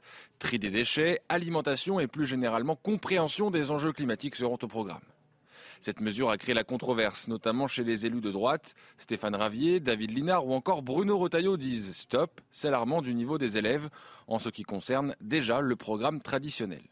Du côté de cette antenne locale d'un syndicat de professeurs, on évoque, je cite, un truc inutile qui va empiéter sur le temps d'enseignement. Accueil mitigé aussi pour ce futur collégien et cette parent d'élèves. Déjà qu'on a le brevet en troisième, euh, plus un examen, ça va être dur, je pense. On doit se préparer pour le brevet. Du coup, si on fait ça avec aussi que l'examen, je pense que ça va être euh, de la surcharge. Bon, ça peut être sympa euh, de les informer sur l'écologie. Après, si la surcharge de travail n'est pas trop énorme en plus de ça, bon, pourquoi pas. Une nouvelle mesure qui se déclinera aussi pour les étudiants post-bac, bientôt obligés de suivre une formation sur la transition écologique. Voilà, c'est une nouvelle, euh, c'est un nouveau gadget pour, euh, pour l'école. Le but premier de l'école, c'est quand même d'apprendre à lire, écrire, compter. Là, il y a un certificat écolo, on passe le brevet pour euh, conduire son scooter, on fait Le tout. SNU. Le SNU, euh, on fait de la poterie, de la- de tout ce qu'on veut, mais on- donc ça fait moins de temps pour apprendre à lire, écrire, compter, c'est quand même la base. Donc le niveau recule. On se demande, mais comment ça se fait que le niveau recule? Bah Oui, c'est sûr, s'il y a de moins en moins de temps scolaire, le niveau va continuer à, à reculer. Les 80 œuvres d'art composant la collection d'Alain Delon ont été vendues aux enchères. Vous savez, on vous en a parlé en début de semaine. La vente a été euh, organisée par euh, la Maison Cornette de Saint-Cyr. Elle a eu lieu hier à Paris. Plus de 8 millions d'euros récoltés. Oui, c'est deux fois plus euh, que l'estimation. La baie de Sainte-Adresse de Raoul Dufy a été adjugée à plus d'un million d'euros. Kylian Salé et Olivier Gangloff étaient sur place. Regardez. Parmi tous les trésors d'Alain Delon, un tableau sortait du lot, la baie de Sainte-Adresse de Raoul Dufy, estimé entre 600 000 et 800 000 euros. Ce chef-d'œuvre a finalement été adjugé pour plus d'un million d'euros. Une salle comble, des amateurs d'art, mais aussi des admirateurs d'Alain Delon. Une grande admiration pour euh, Alain Delon, parce que bon, c'est un monsieur qui a commencé vraiment en bas de l'échelle. Il a beaucoup appris, il s'est instruit, et, et moi je trouve que c'est ce qu'il nous fait, c'est un, un hommage vis-à-vis de, de nous faire partager toute cette belle collection. Une collection réunie en 60 ans par l'acteur, des tableaux, mais aussi des bronzes de Rembrandt Bugatti. Selon le commissaire priseur, Alain Delon savait déceler le potentiel d'une œuvre d'art. Un œil extraordinaire et surtout un œil qui, était, qui traversait les siècles parce que ça allait du début de la Renaissance aux années 50, même jusqu'aux années 80 avec, avec Bottero. Donc c'était cinq siècles d'histoire et 60 ans de passion. Et c'est Alain Delon. Et puis surtout, les œuvres étaient merveilleuses. Enfin, tout, tout était réuni pour faire de cette vente un succès. On le savait, mais on n'imaginait pas à ce point. Avant de rejoindre Paris, sa collection a traversé le monde entier, Bruxelles, les États-Unis puis Hong Kong, preuve qu'à 87 ans, Alain Delon fascine toujours. Il est 8h moins 20, restez bien avec nous dans un instant. 10 milliards d'euros de baisse de dépenses publiques annoncées par Bercy, annoncées par Bruno Le Maire. Vraiment? Vraiment? Agnès Verdier-Molinier va nous euh, décrire ça. Non, là, c'est pas le sujet. Voilà. Là, Agnès Verdier-Molinier va nous décrire et va nous, euh, nous décrypter cette annonce. Bonjour Agnès. Bonjour Romain. On a déjà des doutes. Absolument. Hein On a raison d'avoir des doutes Absolument. Bon, voilà. Petite Je n'en pause dirai pas plus. Je n'en dirai pas plus. Elle, euh, la réponse juste après la pause pub. À tout de suite. Dans un instant, l'écho, l'économie avec Agnès Verdier-Molinier. Mais tout d'abord, le point info avec Chana Lousteau. Les recherches se poursuivent malgré l'annonce de l'implosion du Titan au fond de l'Atlantique. Les gardes-côtes américains ont annoncé hier soir la mort des cinq passagers à bord. Les débris retrouvés à proximité de l'épave du Titanic étaient bien ceux du submersible. Et on apprend ce matin que dès dimanche, jour de la disparition du Titan, la marine américaine avait détecté un signal indiquant la probable implosion de l'appareil. Et puis le rêve qui devient réalité. Cette nuit, la nouvelle star du basket, Victor Wenbanyama, a été sélectionné en première position par les St. Onion Spurs pendant la draft NBA. C'est le début d'une nouvelle aventure en NBA pour le Français. Emmanuel Macron a salué la prouesse en tweetant Tu nous fais déjà rêver, pas de doute, tu vas changer le jeu. Et puis le parcours de la flamme olympique sera dévoilé aujourd'hui. On sait déjà qu'elle partira le 8 mai 2024 pour un voyage de 11 semaines à travers la France. Elle devrait commencer par Marseille avant de rejoindre Paris le 26 juillet pour euh, lancer les JO. Sachez que la flamme ne passera pas partout puisque certains départements ont refusé de payer pour participer à l'événement. Agnès Verdier-Molinier est avec nous. Agnès, vous qui venez de sortir un, un livre qui montre à quel point on gaspille l'argent public dans notre pays. Vous devez vous réjouir depuis les annonces de Bruno Le Maire, qui annonce donc pour euh, l'année prochaine 10 milliards d'euros d'économies sur les dépenses publiques. Vous êtes contente ce matin? Bah oui, sur le papier, Romain, on peut que être content, hein, parce hmm. que 10 milliards d'euros d'économies, ça y est, on se dit, le gouvernement a compris, il faut arrêter le quoi qu'il en coûte, il faut vraiment se pencher sur la question, mais en réalité, quand on se penche sur ce qu'il y a dans ces 10 milliards d'euros d'économies, on se rend compte que ce ne sont pas vraiment des économies, Romain. Oui, si ce ne sont pas des économies, qu'est-ce que c'est alors? Bah, Bercy a tendance, euh, une tendance fâcheuse à confondre euh, baisse de dépenses et hausse d'impôts. Voilà. Alors ça, c'est assez étonnant hein, pour euh, un endroit où il y a autant de cerveaux hyper brillants. mais derrière leur euh, sabir technique. Hein, on sait qu'ils aiment bien euh, un peu les expressions un peu compliquées. Euh, on parle souvent de dépenses fiscales. Hein. On dit il faut, on va baisser la dépense fiscale. Alors qu'est-ce que c'est baisser la dépense fiscale? Ça veut dire supprimer ou baisser des niches fiscales. Et donc ça veut dire quoi? Bah augmenter les impôts de nos concitoyens ou des entreprises de France. Voilà, tout simplement. Il y en a beaucoup comme ça, des hausses d'impôts dans le cheval de Troie, des 10 milliards de, baisse des dépenses annoncées bah, Malheureusement, oui. Ah oui Ah oui, oui. c'est ça qui est absolument incroyable. Et d'ailleurs, quand on a entendu Bruno Le Maire ces derniers jours annoncer euh, les baisses de dépenses, les économies, euh, les 10 milliards, euh, souvent il a parlé du Pinel, il a parlé du PTZ, il a parlé du gasoil non routier. Mais qu'est-ce que c'est tout ça? Bah, Ce sont en réalité des hausses d'impôts.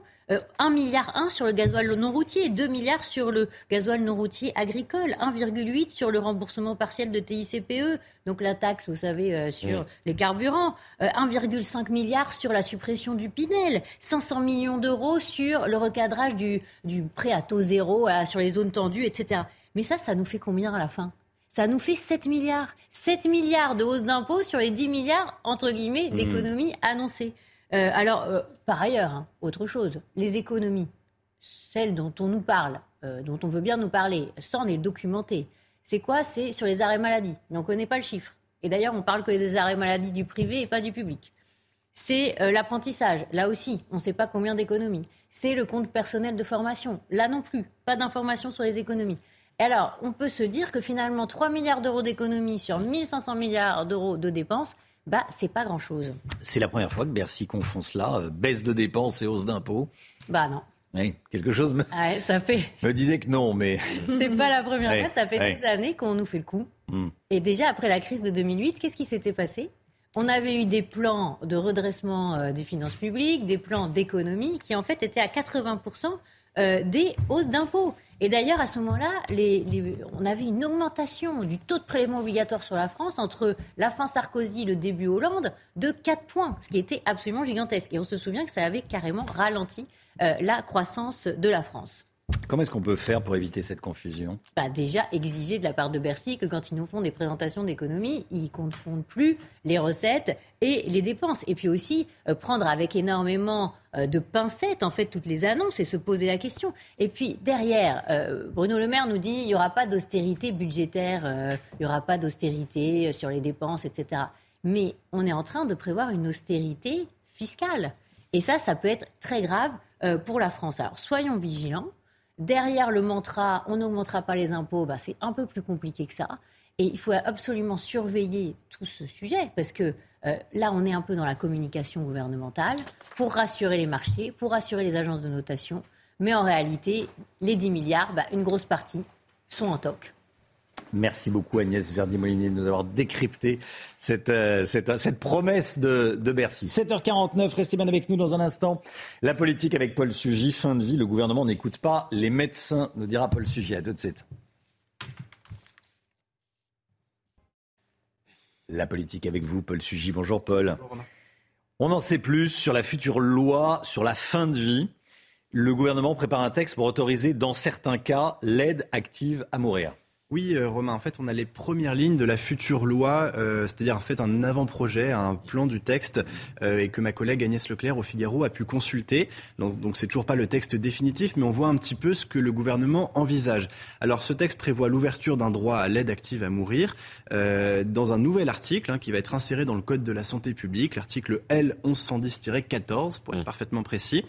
Alors, euh, premier problème, c'est qu'il y a une ambiguïté. L'aide active à mourir, en fait, ça n'est pas une définition précise euh, de ce que l'on veut faire. Or, le texte dit qu'il ne faut pas employer les termes suicide ou euthanasie, mais utiliser simplement le terme mourir. Bon, donc en fait, la loi va autoriser un geste létal hein, qui consiste à amener la mort du patient dans certains cas, mais eh bien sans euh, vraiment dire s'il s'agira de suicide assisté ou d'euthanasie. Alors je ne joue pas sur les mots, ce sont deux choses très différentes. Lorsqu'on parle de suicide assisté, c'est le patient lui-même qui s'administre en fait la mort avec l'aide euh, d'une assistance médicale. Euh, or l'euthanasie, c'est pour le coup les soignants qui vont s'en occuper. Et donc évidemment, cette ambiguïté pour l'instant dans le texte ne rassure pas les, les soignants qui sont bien sûr très très attentifs à ce qui va être fait par le gouvernement là-dessus. Et tous les soignants ne sont pas sur la même ligne que le gouvernement. Oui, et ça c'est une précision importante, euh, Romain, effectivement. D'abord, nombre d'entre eux auraient préféré un texte qui se contente de renforcer l'accès pour tous aux soins palliatifs. Le gouvernement va le faire, mais il va le faire en même temps et dans le même texte euh, qu'une donc euh, avancée sur l'aide active à mourir. Et parmi même les soignants qui sont favorables à l'aide active à mourir, il y, a, il y avait une ligne rouge, c'est qu'ils ne voulaient pas que l'on inscrive l'euthanasie ou le suicide assisté dans le code de la santé publique. pourquoi est-ce que c'est un point de blocage majeur pour eux, eh bien c'est parce qu'ils martèlent que l'aide active à mourir ne doit pas être un soin. Et donc après ces premières déconvenues, il y a un bras de fer qui est en train de se profiler entre les soignants qui participent à l'élaboration du texte de façon consultative et le gouvernement. Et euh, une quinzaine d'entre eux ont même envoyé une lettre ouverte à Agnès Firmin-Lebaudot en copie à l'Elysée et à Matignon euh, pour protester notamment contre l'ordre du jour des réunions qui ne respectait pas euh, les lignes rouges qu'ils avaient tracées. Et en réaction à ça, bah, le gouvernement a surtout rappelé eh que c'est euh, un avis consultatif qui est demandé aux soignants, que ce n'est pas eux qui décident et qu'à la fin, c'est le gouvernement qui rédige le texte. La crainte de ces soignants, c'est qu'ils finissent par y avoir une dérive oui. En fait, euh, à compter du moment où l'euthanasie ou le suicide assisté deviennent un soin, on entre dans une spirale où un droit nouveau est créé. Et par définition, les droits, surtout en France, sont toujours dans une logique extensive. Et donc, peu à peu, toutes les limites qui l'encadrent euh, finiront, c'est ce que craignent les soignants, et eh bien, par être franchies. Et notamment, ce qu'ils ont en tête, c'est les dérives du modèle belge. Euh, l'un d'entre eux, qui était interviewé par le Figaro, disait Ce projet montre que le gouvernement s'oriente vers un modèle à la belge, car si le droit à une mort administrée est inscrit dans le Code de la santé publique, eh bien, euh, quels que soient les critères de restriction, ce droit risque de s'étendre de plus en plus largement jusqu'à rentrer dans la norme. Le modèle belge, c'est un bon exemple parce que, évidemment, toutes les garanties avaient été données il y a 20 ans au moment sur la loi euh, euh, autorisant l'euthanasie eh bien, a été votée. Et peu à peu, ces garanties ont sauté. Aujourd'hui, on assiste à des situations dans lesquelles les mineurs, dans certains cas, peuvent demander l'euthanasie, les personnes handicapées mentalement, etc. Et toutes ces dérives font partie justement eh bien, des éléments qui devraient inciter à la plus grande prudence sur la rédaction de ce texte dans lequel chaque compte. Paul Sugy avec nous. Merci beaucoup, Paul. 8h15, la politique. On sera avec la porte-parole de Renaissance, Prisca Thévenot, député Renaissance et porte-parole du parti. 8h15 dans la matinale. La musique, tout de suite. Votre programme avec Groupe Verlaine, centrale photovoltaïque à poser en toute simplicité n'importe où. Groupe Verlaine, connectons nos énergies. Et ce matin, on se réveille avec David Guetta et son titre Baby Don't Hurt Me. Après avoir fait danser le monde entier avec sa reprise de I'm Good de Blue, le DJ célébrissime a décidé de s'attaquer à un autre single très célèbre des années 90, What Is Love de Hadaway, sorti en 93. Écoutez.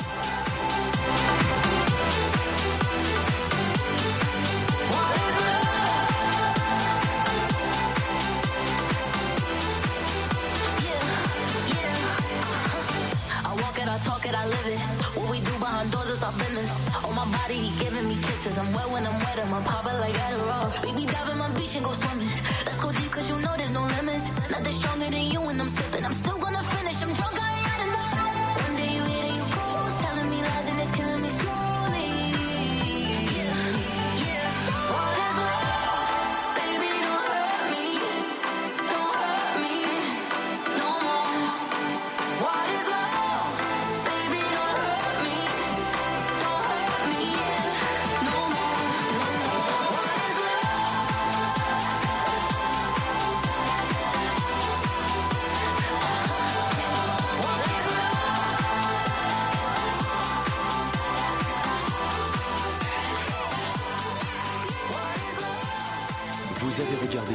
programme avec Groupe Verlaine. Isolation thermique par l'extérieur avec aide de l'État. Groupe Verlaine, connectons nos énergies. Ça réveillait bien ce matin, l'instant Ah oui. musique. Hein. Très dansant. C'est très dansant, oui, C'est ça. sûr que ce sera un tube cet été. hein. Ah oui, oui. À vous, de, vous le sentez. Je le sens, j'ai j'ai le nez. Allez, le temps, tout de suite. Le temps avec Alexandra Blanc. Regardez votre météo avec Samsonite Proxys. Légère, résistante, durable. Une nouvelle génération de bagages. Ravi de vous retrouver avec des conditions météo relativement calmes en cette journée de vendredi. Ça y est, plus d'orage. On a eu vraiment un temps instable pendant deux, trois semaines. Et bien, à partir d'aujourd'hui, on va retrouver un temps estival avec donc un temps très agréable cet après-midi. On aura seulement quelques petits nuages, notamment euh, sur les régions centrales, mais qui ne devraient pas altérer la sensation de beau temps. On devrait retrouver également un petit peu de brouillard près des côtes de la Manche. Et puis, deuxième nouveauté, donc plus d'orage. Deuxième nouveauté, on va retrouver du vent. Mistral et Tramontane seront de nouveau au rendez-vous en basse vallée du Rhône. D'ailleurs, le vent soufflera assez fort avec des rafales de l'ordre de 70 à 80 km par heure. Journée estivale, du soleil pour tout le monde et des températures qui le seront également puisque les températures remontent. Il fera beau, il fera plutôt chaud avec 32 degrés cet après-midi à Perpignan, 33 degrés en moyenne du côté de Montpellier. La chaleur qui gagne également le centre avec 27-28 degrés entre Orléans, Tours ou encore du côté de Paris. Les températures resteront un peu plus respirables en Corse avec en moyenne 28 degrés à Ajaccio ou encore 30 degrés à Bastia contre localement jusqu'à 42 degrés enregistrés en milieu de semaine à Ajaccio. La suite du programme, demain une journée splendide en perspective du soleil pour tout le monde. Toujours un petit peu de vent en basse vallée du Rhône et des températures qui vont rester estivales au nord comme au sud. Pas d'orage évidemment du grand beau temps. Pour votre journée de samedi, on devrait conserver exactement le même type de conditions pour dimanche et pour lundi, à savoir un temps sec et ensoleillé et toujours cette chaleur sans excès qui devrait se maintenir.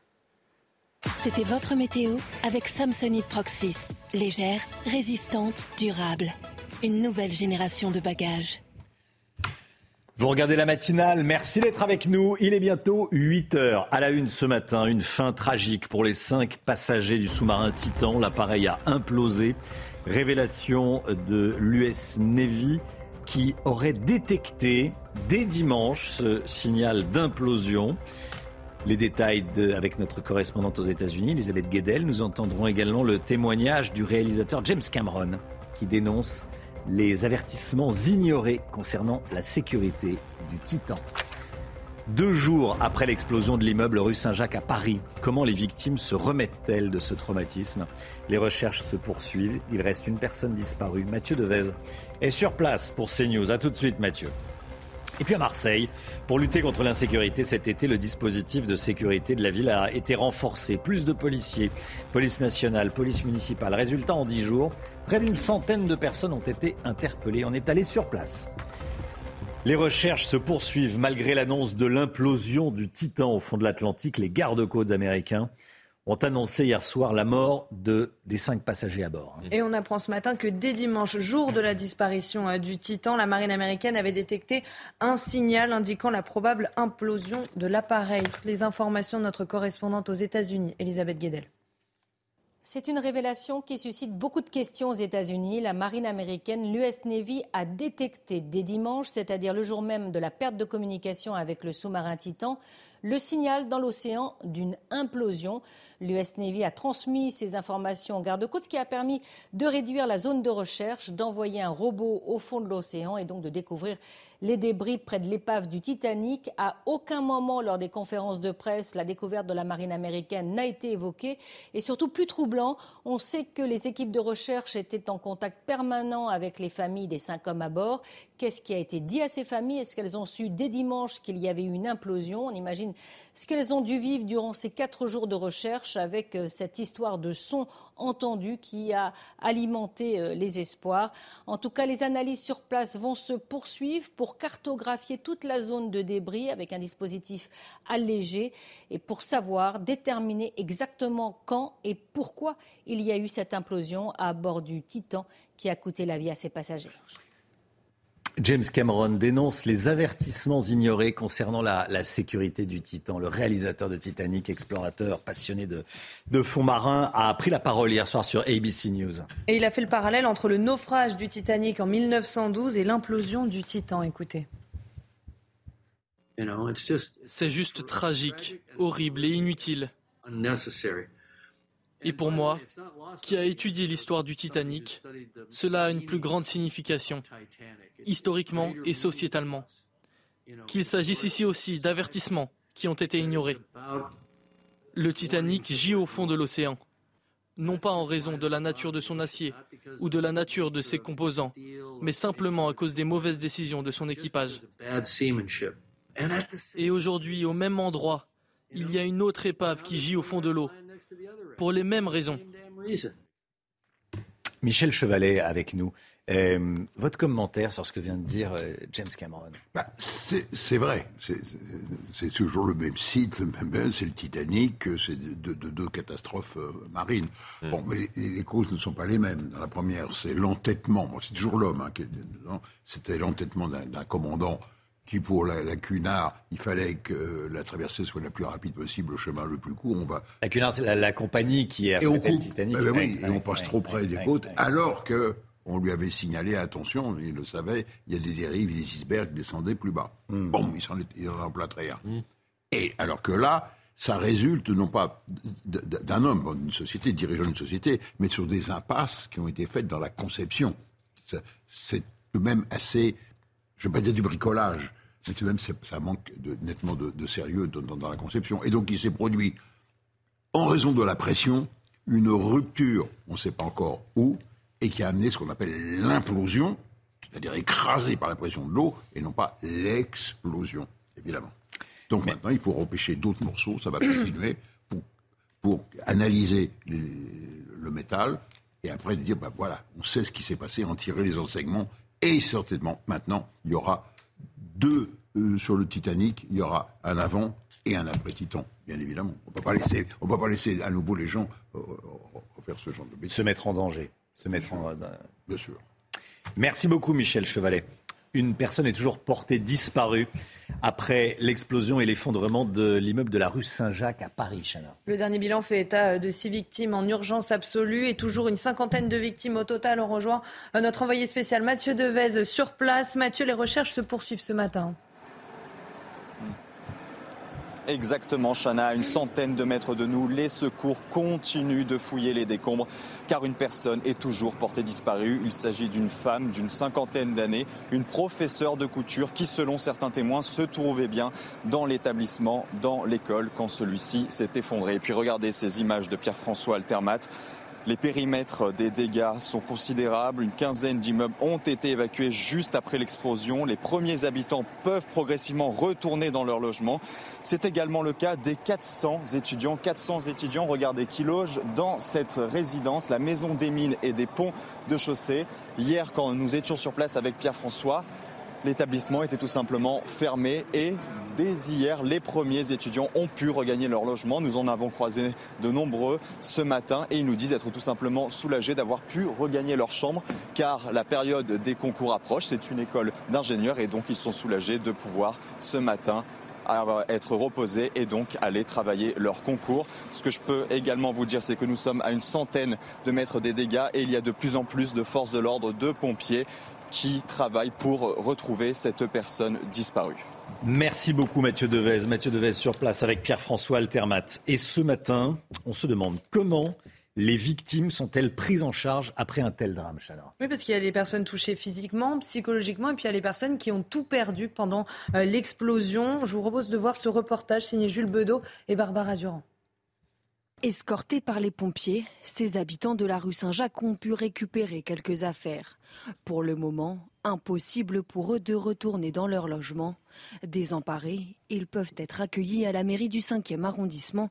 C'est là qu'une cellule de crise a été installée. Les personnes viennent principalement euh, avec une euh, première demande qui est justement ces conseils sur euh, le relogement, réussir à ne serait-ce que retourner dans l'appartement pour récupérer des affaires, des médicaments ou autres.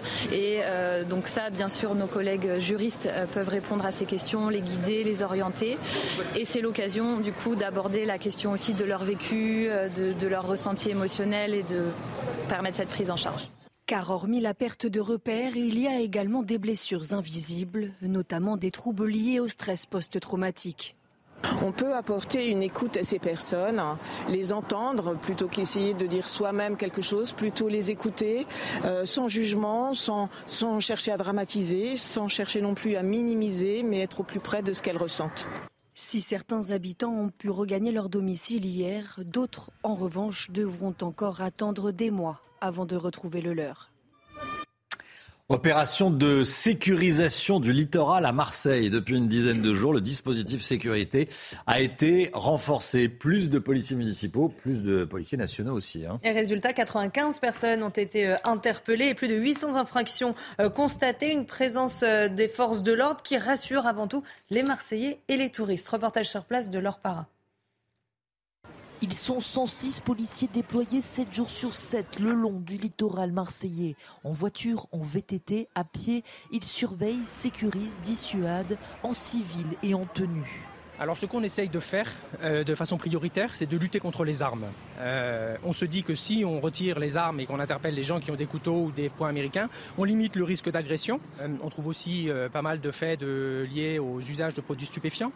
Et ce qu'on découvre sur les plages, et c'est la raison de notre présence en civil, c'est quelques personnes qui vivent de menus larcins et qui dérobent les affaires des plaisanciers. Des vols, ces habitués en entendent parler tous les jours. Je viens à 8 heures, moi. Il est venu monsieur affolé. À 8 heures, j'étais là. Affolé, il m'a dit Vous n'avez pas vu quelqu'un avec un sac comme ça? J'ai dit Non, pourquoi? Il m'a dit on a, volé mon sac. La police, il faudrait que ce soit tous les jours, mon cher. On est très content de les voir parce qu'on trouve que c'est dissuasif et que c'est important. Même si les gens ne respectent pas tout. Euh. Le dispositif est supérieur par rapport à 2022. L'effectif sera renforcé par deux compagnies de CRS en juillet et en août. Là, effectivement, il y, avait, il y avait du monde. Mais c'est vrai que quand on va se baigner, qu'on est à la plage, qui n'a pas euh, jeté un coup d'œil sur le, sur le sable, sur à son sac quand on est dans l'eau Michel Chevalet? Oui, oui. Ouais.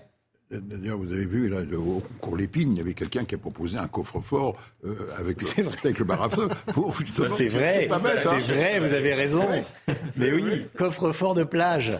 on met du sable dedans, comme ça on ne peut pas partir avec sous le bras. C'est ça pour le pas idiot. Hein. Vous, mettez le piquet euh, de, du parasol dedans, et donc la personne peut toujours le prendre. Enfin, euh, c'est des, c'est des chapardages rapides. C'est pour le dissuader. Et c'était au C'est vrai, ça me revient, tout ça me revient. Vous avez une bonne mémoire, hein, Michel. Effectivement, le coffre-fort de plage, faut y penser. 8h10, restez là avec nous dans un instant. Prisca Thévenot, porte-parole de Renaissance et député, est avec nous. À tout de suite. C'est News, il est 8h15. Merci d'être avec nous. Dans un instant, nous serons avec Prisca Thévenot, député, porte-parole du parti Renaissance. Mais tout d'abord, le point info, Chana Lousteau. Les recherches, se poursuivent malgré l'annonce de l'implosion du Titan au fond de l'Atlantique. Les gardes-côtes américains ont annoncé la mort euh, des cinq passagers à bord hier soir. Les débris retrouvés à proximité de l'épave du Titanic étaient bien ceux du submersible. Et on apprend ce matin que dès dimanche, jour de la disparition du Titan, la marine américaine avait détecté un signal indiquant la probable implosion de l'appareil. Une personne disparue est toujours recherchée après l'explosion et l'effondrement de l'immeuble rue Saint-Jacques à Paris. Le dernier bilan fait état de six victimes en urgence absolue et toujours une cinquantaine de victimes au total. Ce matin, on ne connaît pas les causes exactes du drame, même si la piste privilégiée reste celle de l'explosion au gaz. Et puis les 80 œuvres d'art composant la collection d'Alain Delon ont été vendues aux enchères. La vente organisée par la maison Cornette de Saint-Cyr a eu lieu hier à Paris. Bilan plus de 8 millions d'euros, soit deux fois plus que l'estimation. Merci Chana. Bonjour Prisca Thévenot. Bonjour. Merci d'être avec nous, député Renaissance, porte-parole du, euh, du parti.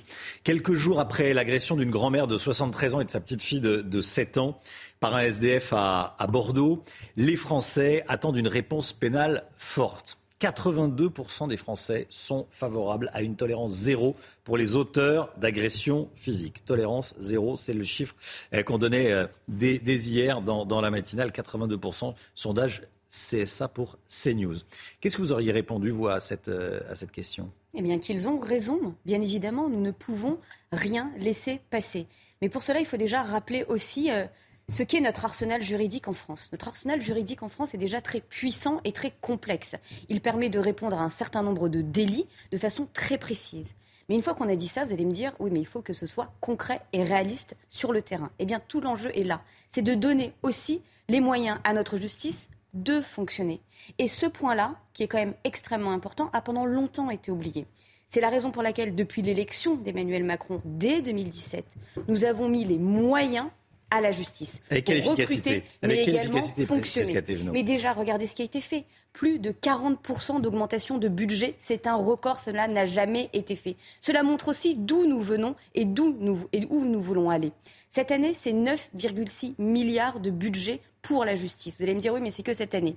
Ça vient s'ajouter aux 8% d'augmentation en 2021 et en 2022. Donc nous sommes au fait de ces actions, nous allons effectivement y répondre et nous continuerons à le faire en donnant les moyens à la justice. Là, on parle de tolérance zéro. Premier euh, fait délictueux, une peine. Vous êtes favorable, chez Renaissance, aux petites peines, une peine de 15 jours pour un adolescent qui, euh, qui commence à commettre un, un acte de délinquance, pour euh, que aucune peine ne reste impunie, alors que énormément de, de enfin, aucun acte délictueux ne reste impuni, alors qu'aujourd'hui, énormément d'actes de, de délinquance restent impunis. Il y a deux phénomènes. Le Hmm. premier phénomène, c'est qu'effectivement, il y a ce sentiment d'impunité, avéré ou pas, C'est pas un sentiment, c'est une réalité. Qui existe. C'est pour ça que je dis avéré ou pas, qui existe. Pourquoi? La première des raisons, c'est aussi parce qu'il y a des délais de traitement des dossiers qui sont beaucoup trop longs. Et ce n'est pas normal, ce n'est pas entendable. C'est la raison pour laquelle on a déjà réformé euh, ces points-là pour que pour qu'on puisse réduire ces délais.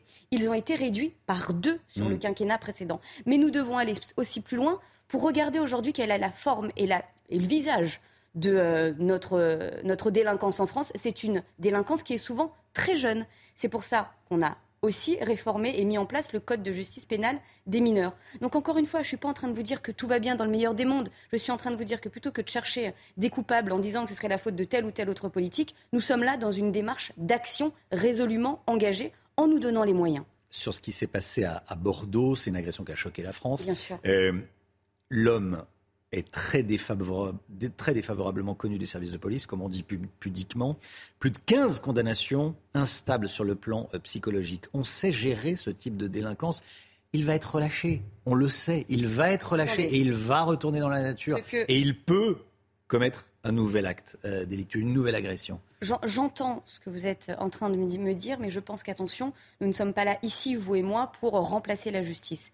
Laissons la justice faire son œuvre et non, euh, nous ne pouvons pas accepter, vous avez expliqué qu'il était instable, que le sujet de la folie soit une excuse aussi facile à, euh, dégainer et à mettre en, avant. Ce- cet homme est effectivement connu pour des faits mineurs ou pas, et il, doit res- il ne doit pas rester impuni par rapport à l'attaque ignoble, abominable qu'il a perpétrée il y a quelques jours maintenant. À partir de quand démarre la, la responsabilité?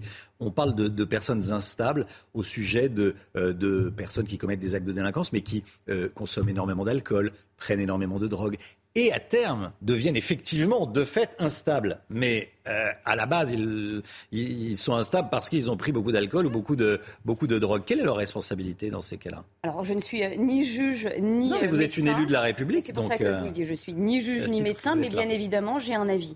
Et on le voit déjà aujourd'hui dans notre code pénal, les, euh, euh, conduites sous état d'ivresse ou de stupéfiants, etc., sont des sujets aggravants qui viennent alourdir les peines qui peuvent être prononcées. Mais nous devons poser, nous, être en capacité de nous poser aussi, sans totem ni tabou, la responsabilité du fait de pouvoir conduire sous l'état euh, de stupéfiant ou sous l'état d'ivresse. Et ces sujets-là, nous les adressons. Il n'y a pas d'enjeu particulier à, vouloir regarder ailleurs.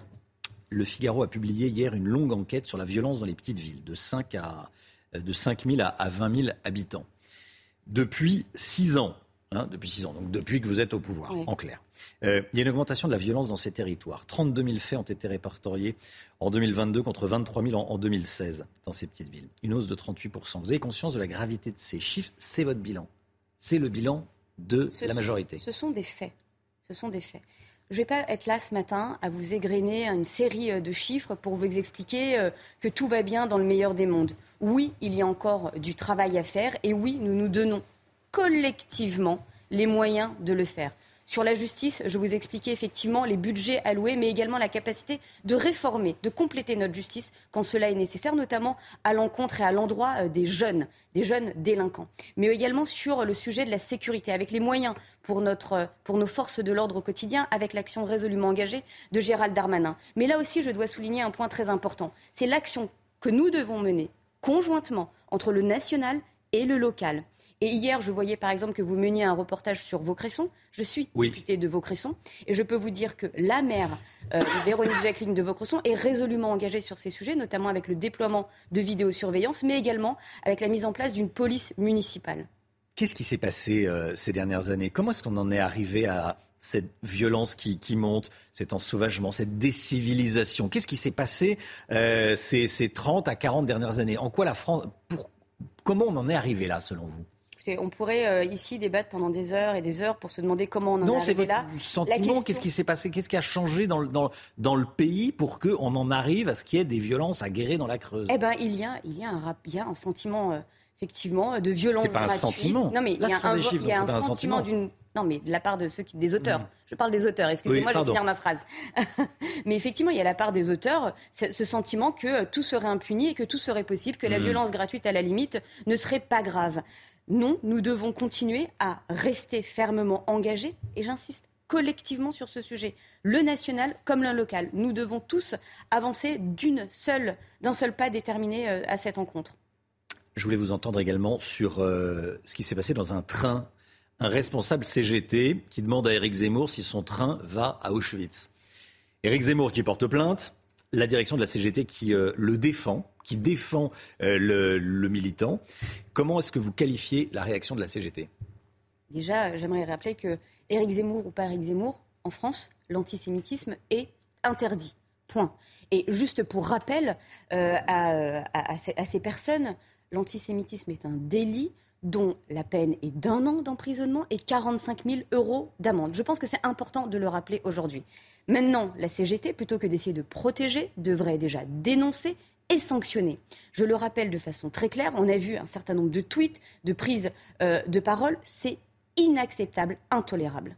Est-ce qu'il y a de l'antisémitisme à la CGT est-ce que les propos tenus et la réaction tenue par euh, Sophie euh, Binet, qui est à la tête de la CGT, posent problème? Interroge, oui. Est-ce qu'il y a de l'antisémitisme à l'extrême gauche en France?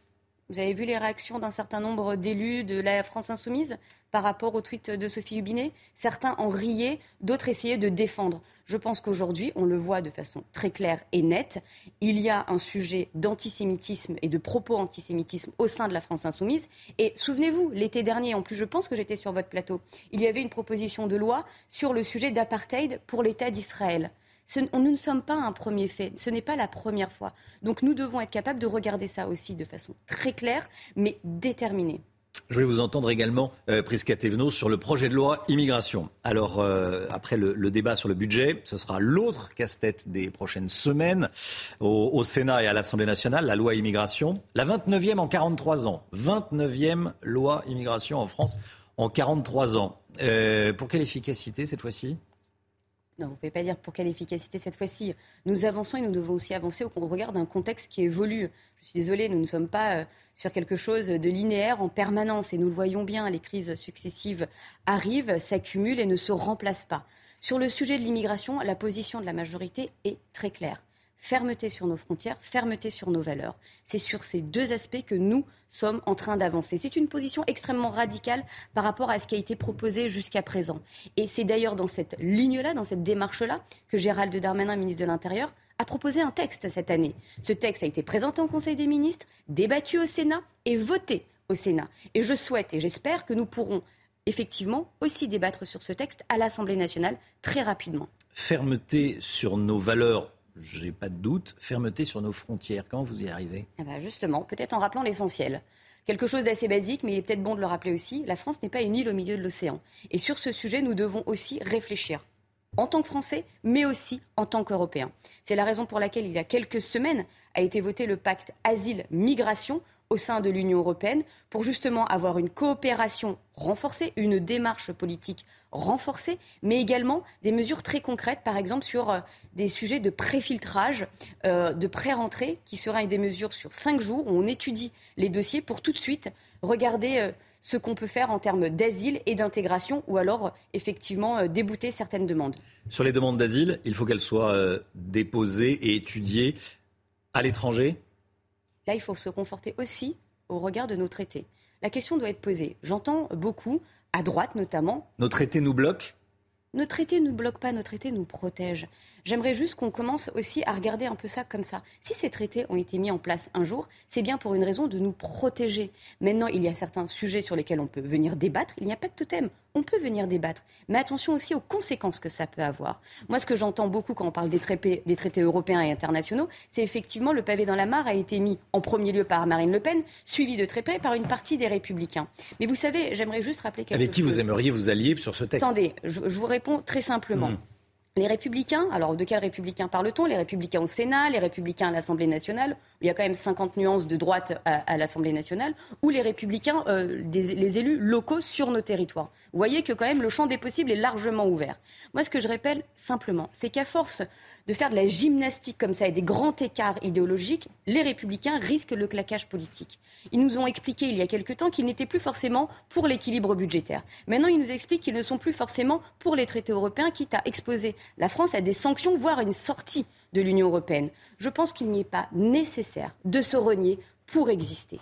Nous sommes capables de débattre de tout, mais en rappelant aussi nos lignes idéologiques et nos colonnes vertébrales. Et c'est ce qu'attendent de nous les Français. Mais à propos de grand écart, vous êtes euh, en compétition peut-être avec les, les, républicains, parce que ce projet de loi immigration, d'un côté, voulait être ferme sur les frontières, et de l'autre, voulait donner des, des, des, papiers à des gens qui sont en situation euh, illégale en France, sur les métiers en tension. Vous voulez donner des papiers d'un côté que vous voulez faire? Et fermer de l'autre non, c'est absolument. C'est, pas, c'est pas en opposition. Excusez-moi. Est-ce que vous voulez dire aujourd'hui à ces restaurateurs, à ces métiers en tension, à ces menuisiers, à ces ouvriers, ces entreprises qui n'arrivent pas à recruter, qu'on ne pourrait pas les aider à recruter? Encore une fois, il n'est pas illogique de pouvoir effectivement régulariser sur des des visas de travail à cet effet des Français qui sont des personnes qui sont intégrées et qui respectent nos lois et qui s'intègrent parfaitement. Il y a encore 3 millions de chômeurs en France. Eh bien, ça, ça encore une fois, ce n'est pas opposé. Mmh. Je, je, me rappelle Mais encore. Ça peut euh, être un réservoir pour les, euh, pour les restaurateurs, les, le BTP. Vous savez, vous savez monsieur, les, les Français ne sont pas interchangeables comme ça. L'enjeu aussi est d'être en capacité d'adapter euh, les besoins aux demandes. Et donc, ça pose la question de la formation, ça pose la question d'être en capacité de se, d'être sur une mobilité personnelle, etc. Donc, je le dis de façon très claire, nous avons des besoins aujourd'hui sur un certain nombre de métiers en tension. Nous avons aujourd'hui des personnes qui sont sur les territoires français, qui respectent nos lois, qui s'intègrent, qui maîtrisent notre langue et qui ne demandent qu'à une chose, pouvoir travailler légalement en France. Nous devons pouvoir y répondre. Mais ça ne veut pas dire avoir un regard angélique sur d'autres situations où nous avons effectivement des personnes qui ne sont pas là pour s'intégrer, qui ne sont pas là pour respecter nos lois. Et celles-là, bien évidemment, il n'y a aucune tolérance à leur encontre. Possibilité d'un remaniement ministériel au début de l'été. Euh, on approche de la date butoir des, des 100 jours dont avait parlé Emmanuel Macron. Ça sera autour du, du, du 14 juillet. Il y aura un nouveau gouvernement cet été? Ah, c'est une question? Oui. je, je, ne sais pas. Ça ne nous aura pas échappé que à l'Assemblée, nous sommes déjà très occupés. Oui. Euh, nous avons énormément de textes qui continuent à avancer. Nous avons énormément de textes qui continuent à être débattus et à être votés. Donc, euh, je pense que la priorité pour nous à l'Assemblée nationale, c'est de continuer ce travail que nous ont euh, demandé euh, les Français Mhm. maintenant il y a un an de cela. Bon, trois options aujourd'hui. Le maintien d'Elisabeth Borne et un remaniement technique. Un nouveau Premier ministre issu de la majorité ou une alliance avec la droite. La meilleure option, selon vous, tiens? La meilleure option, c'est de continuer à travailler.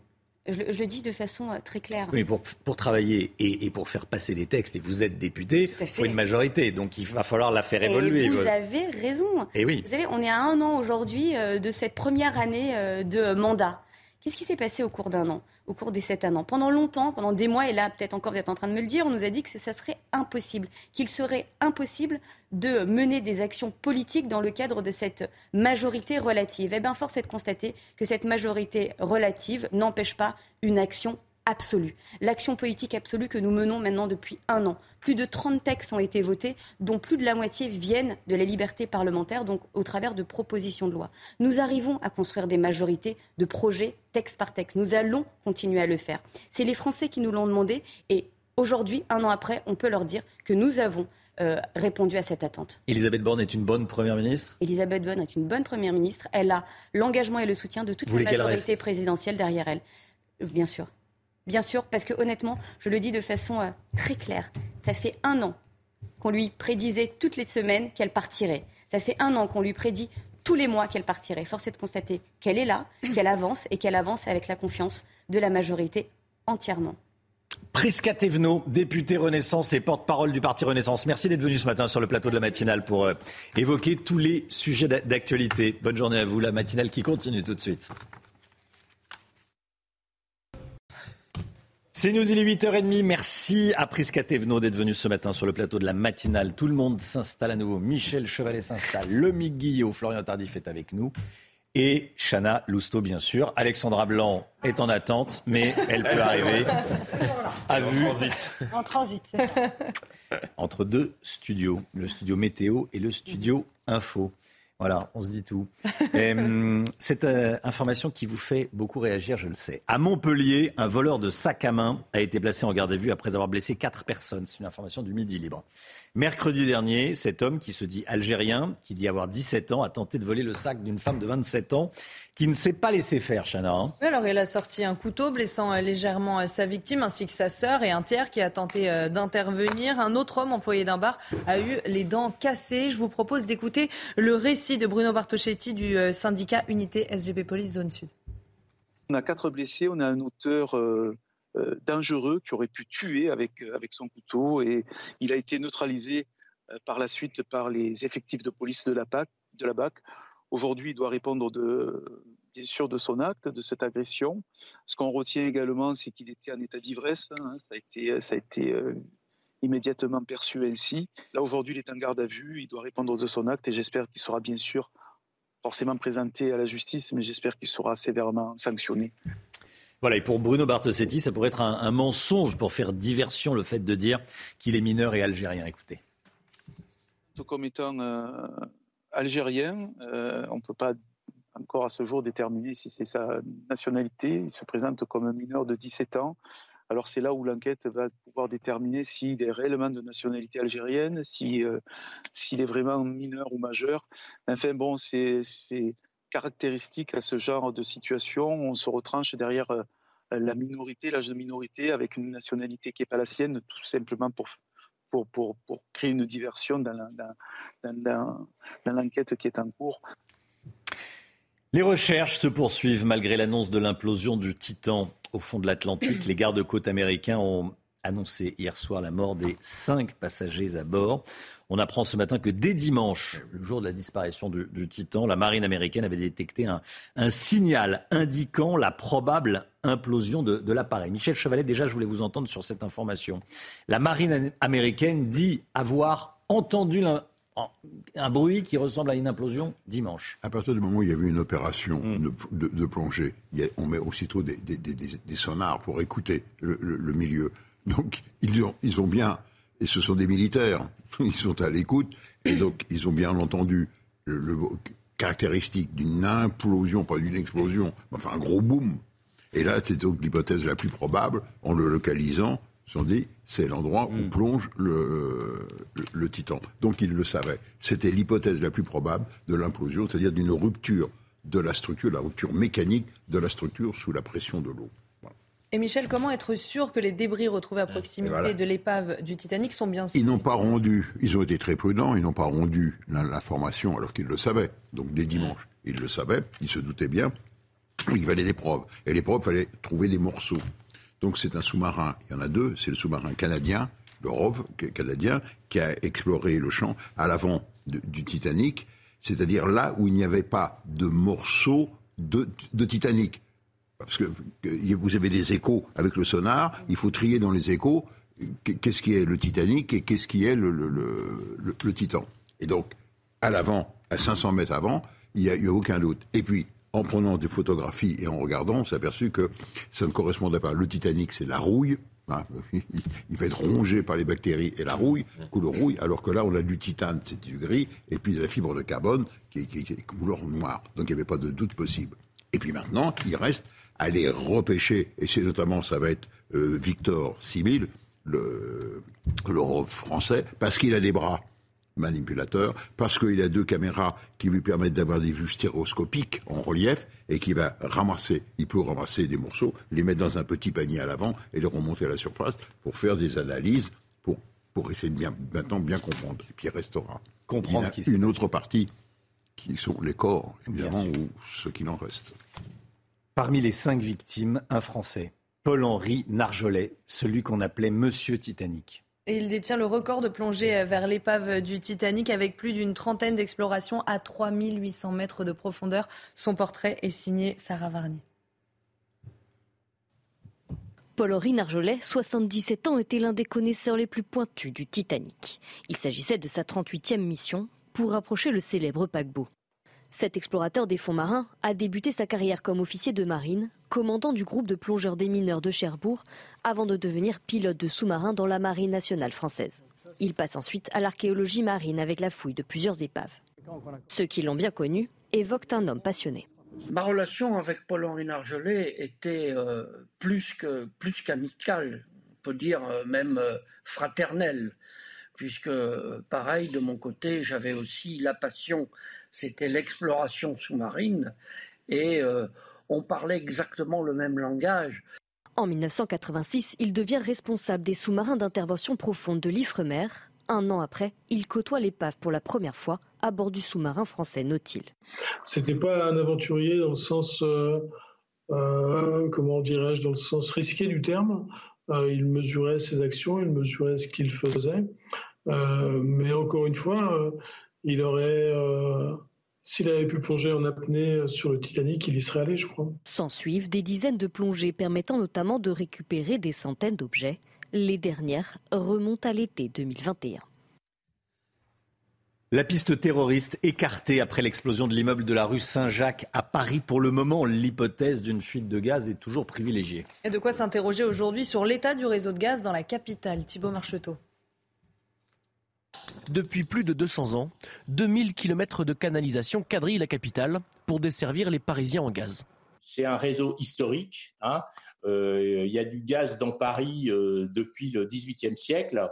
Euh, et, évidemment, il y a des parties de canalisation qui ont vieilli. Le réseau et, les robinets qui desservent évidemment les, immeubles sont, sont surveillés, entretenus. Pour sécuriser les canalisations et limiter les accidents, 50 millions d'euros par an sont consacrés à la maintenance du réseau parisien. Tous les robinets de branchement d'immeubles collectifs parisiens ont été remplacés par des robinets euh, automatique. C'est-à-dire qu'en cas d'excès de débit, donc une rupture de canalisation à l'intérieur de l'immeuble, eh bien le robinet se ferme automatiquement. Même si la responsabilité du gaz dans cette explosion n'est pas exclue, selon cet ancien ingénieur, les réseaux de gaz à proximité de la rue Saint-Jacques étaient en très bon état. Chaque année, 50 km de canalisation sont changés pour assurer la sécurité des Parisiens. Éric Zemmour, pris à partie lors d'une dédicace d'un de ses livres. Les faits se sont déroulés à Limoges. L'écrivain, patron de Reconquête, a été injurié par un militant de la CGT. Insulte antisémite. Florian Tardif, que s'est-il passé exactement? Oui, Éric Zemmour qui était à Limoges pour euh, dédicacer l'un de ses euh, derniers livres et qui a été euh, injurié donc par un militant de la CGT du nom de Frédéric Tronche qui a depuis été interpellé puis placé en garde à vue en cause deux phrases qu'il aurait prononcées en direction d'Éric Zemmour alors qu'il se trouvait dans le même train que lui je cite ce qui s'est passé. Tu prends le train pour Auschwitz, a-t-il dit, avant d'ajouter Je ne savais pas que c'était le train euh, pour Dachau. Voici ce qu'explique un communiqué du mouvement Reconquête, le parti d'Éric Zemmour. Alors, une autre version est donnée euh, par la CGT, expliquant que le militant aurait dit Vichy et non Auschwitz. Sauf que euh, ce dernier s'en est vanté sur les réseaux sociaux, écrivant sur sa page Facebook, on va le voir, Zemmour dans mon train. Je vérifie si celui-ci va bien à Limoges. Peur qu'il aille en Pologne. Fin de citation. Loin de condamner l'acte d'un de ses militants, Sophie Binet, la patronne de la CGT, en rigole même. Romain, Frédéric Tronche, militant de la CGT cheminot, dirigeant de la CGT cadre, croise Éric Zemmour dans le train pour Limoges. Il interroge le contrôleur pour savoir si le train ne va pas à Vichy. Smiley, mort de rire. Résultat, il est en garde à vue. Écoutez, tout va bien. Madame Binet, faire une blague au sujet de plus d'un million de juifs torturés, gazés, brûlés, déshumanisés à Auschwitz. C'est drôle. La subtilité, Romain, de cette blague m'avait échappé. Merci euh, Florian. Effectivement, euh, avec les, valeurs, euh, la main ne doit pas trembler. Il y a des mm. lignes rouges à ne pas franchir. Il n'y a pas de oui mais. Il n'y a pas de. Faut pas être tortueux. Il faut condamner immédiatement, fermement, fortement. Le parcours de la flamme olympique sera dévoilé aujourd'hui. On sait déjà qu'elle partira le 8 mai 2024 pour un voyage de 11 semaines à travers la France. Elle devrait commencer son trajet par Marseille avant de rejoindre Paris le 26 juillet pour lancer les JO. Et dans une note adressée au préfet, le mois dernier, le ministère de l'Intérieur a donné ses consignes concernant la sécurisation du parcours de la flamme. Le détail avec Sarah Varny, Célia Barotte et Tanguy Hamon. Une flamme olympique placée sous haute sécurité. Avant d'arriver à Paris pour la cérémonie d'ouverture, le symbole des Jeux olympiques va passer par plusieurs villes étapes. Chaque jour, la flamme sera accueillie dans quatre villes par un convoi principal. Le second, lui, se rendra quotidiennement sur trois sites iconiques et le chaudron sera allumé en fin de journée dans la dernière ville traversée. Des événements placés sous la responsabilité des services de sécurité locaux renforcés par des moyens nationaux, comme l'explique l'adjoint au maire chargé de la sécurité de la ville de Sète, qui devrait accueillir la célèbre flamme olympique. La police municipale sera mobilisée, ainsi que les ASVP et des sociétés privées de sécurité. Un centre de supervision sera également actif. L'objectif du ministère de l'Intérieur est de mettre en place un niveau de sécurité optimal permettant de concilier l'aspect festif de l'événement sans oublier les risques et menaces qu'il peut susciter. Il y aura notamment une attention particulière concernant les mouvements de contestation. La flamme des Jeux olympiques de Paris démarrera son périple le 8 mai 2024 depuis la ville de Marseille. La santé tout de suite avec le docteur Brigitte Millot qui vient d'entrer dans le studio. Bonjour. Votre programme avec Groupe Verlaine, centrale photovoltaïque à poser en toute simplicité n'importe où. Groupe Verlaine, connectons nos énergies. C'est à la fois une chronique santé et une chronique politique. Aujourd'hui, on va parler des barbecues. Ah. Ça va, docteur Ça va. Bon, c'est la saison des barbecues. C'est bon ou dangereux pour la santé? Le barbecue Bon, c'est bon. Alors, on va voir quels sont les principaux risques euh, d'une, euh, du barbecue en général. Oui. Euh, je vous ai mis les principaux. Il y en a un autre que j'ai oublié, mais je vais vous le rappeler après. Euh, principaux risques, c'est l'ingestion ou l'inhalation de substances toxiques essentiellement des hydrocarbures, Oui. on va y revenir. Toxi-infections alimentaires, tous les ans, on a des infections alimentaires liées au barbecue, là aussi je vais vous expliquer pourquoi. Et enfin, des accidents de brûlure, et dans 20% des cas, ce sont des enfants qui sont concernés. Alors, on va commencer par les injections, les ingestions ou inhalations de substances toxiques. De quoi parle-t-on? On parle des hydrocarbures, je vous ai mis les deux principaux on se, on s'en moque hein, des noms, mais je vous ai mis les principaux. Ils sont liés à quoi? Au contact de la viande avec la flamme. Donc, moralité, il faut éviter les flammes. il faut éviter de mettre en contact la viande avec les flammes, parce qu'effectivement, ça dégage ces substances-là qui sont cancérigènes. Donc, voilà. Mais qu'on retrouve sur la viande. Qu'on retrouve, vous savez, le côté cramé, là, Oui, quand ça fait ouais, du truc. ouais, Bon, ouais. déjà, on mange pas le côté cramé. hein. Normalement, non, c'est pas très bon, Euh, mais. voilà. Mais surtout, on évite qu'il arrive. Donc, pour éviter qu'il arrive, je vous ai mis quelques conseils pour éviter justement ce contact de la flamme avec euh, la viande. Déjà, quand, vous, quand on utilise des allumes-feu, le nom des allumes-feu, c'est quoi? C'est allumer le feu. Donc, on ne met pas encore la viande tant que les, tout ce qu'on a utilisé pour allumer le feu n'a pas été. n'a pas On cuit avec la braise. Voilà, on Quand c'est du charbon de bois. c'est pas- Oui. Donc ne vous précipitez pas euh, tout de suite avec l'allume-feu. Non, on attend qu'il y ait les braises et ensuite on met euh, la viande. Oui. Mais on se met à 10 cm. Si vous la mettez trop près, ça va être trop chaud, ça va être du 500 degrés. Il faut que ce soit à peu près à 200 degrés. Donc la, la- la distance idéale, c'est à peu près 10 cm. Voire les barbecues, vous savez, à grille verticale, c'est pas mal aussi. Hmm. Euh, pour éviter aussi que la graisse, parce que euh, on nettoie aussi bien la grille, parce que souvent il reste du, du noir sur la grille, vous savez, du cramé sur la grille. Donc entre chaque utilisation, on nettoie bien les grilles. On va préférer des viandes maigres. Pourquoi? Parce qu'en fait, c'est vrai que dès qu'il y a du gras, quand le gras tombe sur la braise, ça fait des flammes. Et donc, comme c'est le contact entre flamme et viande, voilà. Après, j'ai oublié ce que j'ai mis. Oui, retourner souvent les aliments. Bah, pareil, pour pas qu'ils restent à cramer d'un seul côté. On Mm. essaye de les retourner le plus souvent possible. Privilégier les marinades, ça protège un petit peu aussi. Euh, la On met la viande dans de l'huile. dans n'importe quelle marinade, ce que vous voulez. Ouais. Alors, il y a une étude qui a montré que les marinades avec la bière limitaient euh, la production d'hydrocarbures. Voilà. Euh, donc, si vous aimez les, les marinades à la bière, allez-y. Voilà. Donc, ça, c'était pour la, pour la cuisson. En sachant que. Il y, a- il y a autre chose que j'ai oublié, c'est que bien souvent, bah, ça fait grossir aussi le barbecue. Parce que bien souvent, c'est quoi? Des chipolatas, des merguez, de la côte de bœuf, des choses comme ça. Mais non, vous pouvez aussi mettre des viandes maigres, vous pouvez aussi mettre du poisson, vous pouvez aussi mettre des légumes, euh, des petites brochettes d'abricots au barbecue. Mais qu'est-ce que c'est bon? Mais qu'est-ce que c'est triste Bon, bref. C'est, pas, c'est un peu tristounet, des brochettes d'abricots. Non, mais pas en, en plat, en dessert. Ah, en dessert, ah oui, on se... Ah, bah oui, non, oui. pas en plat. Ah oui, oui, c'est ça, oui. oui. non, non, mais ce que je veux dire, c'est qu'on peut varier euh, les, les plats, euh, Oui. les cuissons. On n'est pas obligé de faire que de la côte de bœuf et que des merguez euh, avec le barbecue. Même si c'est ce qu'il y a de meilleur. Et puis, Voilà, il faut arrêter d'avoir peur du barbecue. C'est bon à condition de respecter certaines règles. Donc Oui. voilà, euh, c'est tout. Évidemment, peut-être pas tous les jours non plus. Je vous ai mis aussi les toxi-infections alimentaires. En fait, le barbecue, c'est quoi? C'est on va manipuler. On va couper sur la viande sur les planches, on va manipuler, on va mettre les brochettes, tout ça, et donc forcément, et puis on laisse souvent le, la viande dehors, euh, au chaud, etc. Donc il y a les bactéries, elles adorent ça. Oui. hein, dès qu'on manipule tout ça. Donc on pense à se laver les mains, bien sûr, avant de faire les brochettes, avant de couper la viande, tout ça. N'oubliez pas qu'une planche à découper, c'est toujours un nid à bactéries. Donc on nettoie bien sa planche aussi, on fait attention, on se lave bien les mains, évidemment, avant de manipuler. Après, les brûlures, ça c'est un accident assez fréquent. Alors là aussi, il faut être sur- le mettre sur du plat, pas sur un truc instable, hein, euh, à l'abri du vent qui n'est pas au-dessus euh, des feuilles, des arbres, etc.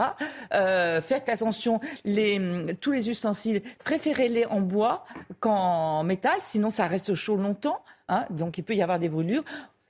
C'est vrai que c'est super convivial un, un barbecue, mais attention les enfants, les animaux qui peuvent euh, euh, faire bouger, faire tomber le truc. Mettez éventuellement un petit récipient d'eau à- d'eau à côté, euh, barbecue pas électrique, hein, un récipient d'eau à côté. Ah, J'ai oublié de le dire aussi, utilisez, préférez le charbon de bois épuré. C'est un petit peu plus cher, mais c'est beaucoup moins toxique. Euh, et puis voilà. Et puis sinon, profitez-en, faites des barbecues, à condition de respecter toutes ces petites règles, ces petits euh, conseils de sécurité. Voilà, il n'y a rien de plus convivial. Et puis si vous n'avez pas de barbecue, allez-y avec la plancha aussi, avec d'autres choses, mais profitez de, de votre été. C'est vrai que de ne pas faire la cuisine tout seul, c'est quand même sympa. hein. C'est vrai. Ah oui, non, et puis c'est convivial, on se passe- il se passe quelque chose autour. Qui est-ce qui s'occupe du barbecue euh, chez vous, Brigitte? C'est vous ou c'est... Personne. Personne, il n'y en a pas. Ah bah d'accord. Le mic On alterne, on alterne. On a- Normalement, oui. c'est les hommes qui font le euh, barbecue. paritaire du barbecue. Quand je dis personne, il n'y a personne de dédié. Quoi. Ah oui, il n'y a personne de dédié, d'accord, oui. C'est vrai que c'est... Romain, vous faites le barbecue? Moi, je m'en occupe, mais j'aime bien m'en occuper du début à la fin. J'aime Oui. pas quand... euh, Oui, voilà, quand on s'en mêle. soit je fais rien, soit je fais tout. C'est un peu comme beaucoup est-ce Voilà. vous servir un verre de rosé pendant que vous préparez Euh, oui, ou un verre d'autre chose, mais oui, oui, voilà. Faut... J'aime bien avoir voilà, la main du début à la fin. Bon, bref, merci beaucoup Brigitte. On va suivre vos beaux conseils. Vous avez regardé votre programme avec Groupe Verlaine. Isolation thermique par l'extérieur avec aide de l'État. Groupe Verlaine, connectons nos énergies. 8h50, on se retrouve lundi matin, demain, BDM. Bonjour docteur Millot, 10h. Brigitte, vous nous donnerez des conseils pour bien profiter du soleil sans danger. On sent l'été approcher. Un barbecue aujourd'hui. Attention au soleil demain. Dans un instant, l'heure des pros avec Pascal Pro et tous ses invités. On se retrouve, euh, nous, lundi, demain matin pour la matinale. C'est évidemment Anthony Favali. Belle journée à vous sur CNews. Tout de suite, Pascal Pro dans l'heure des pros.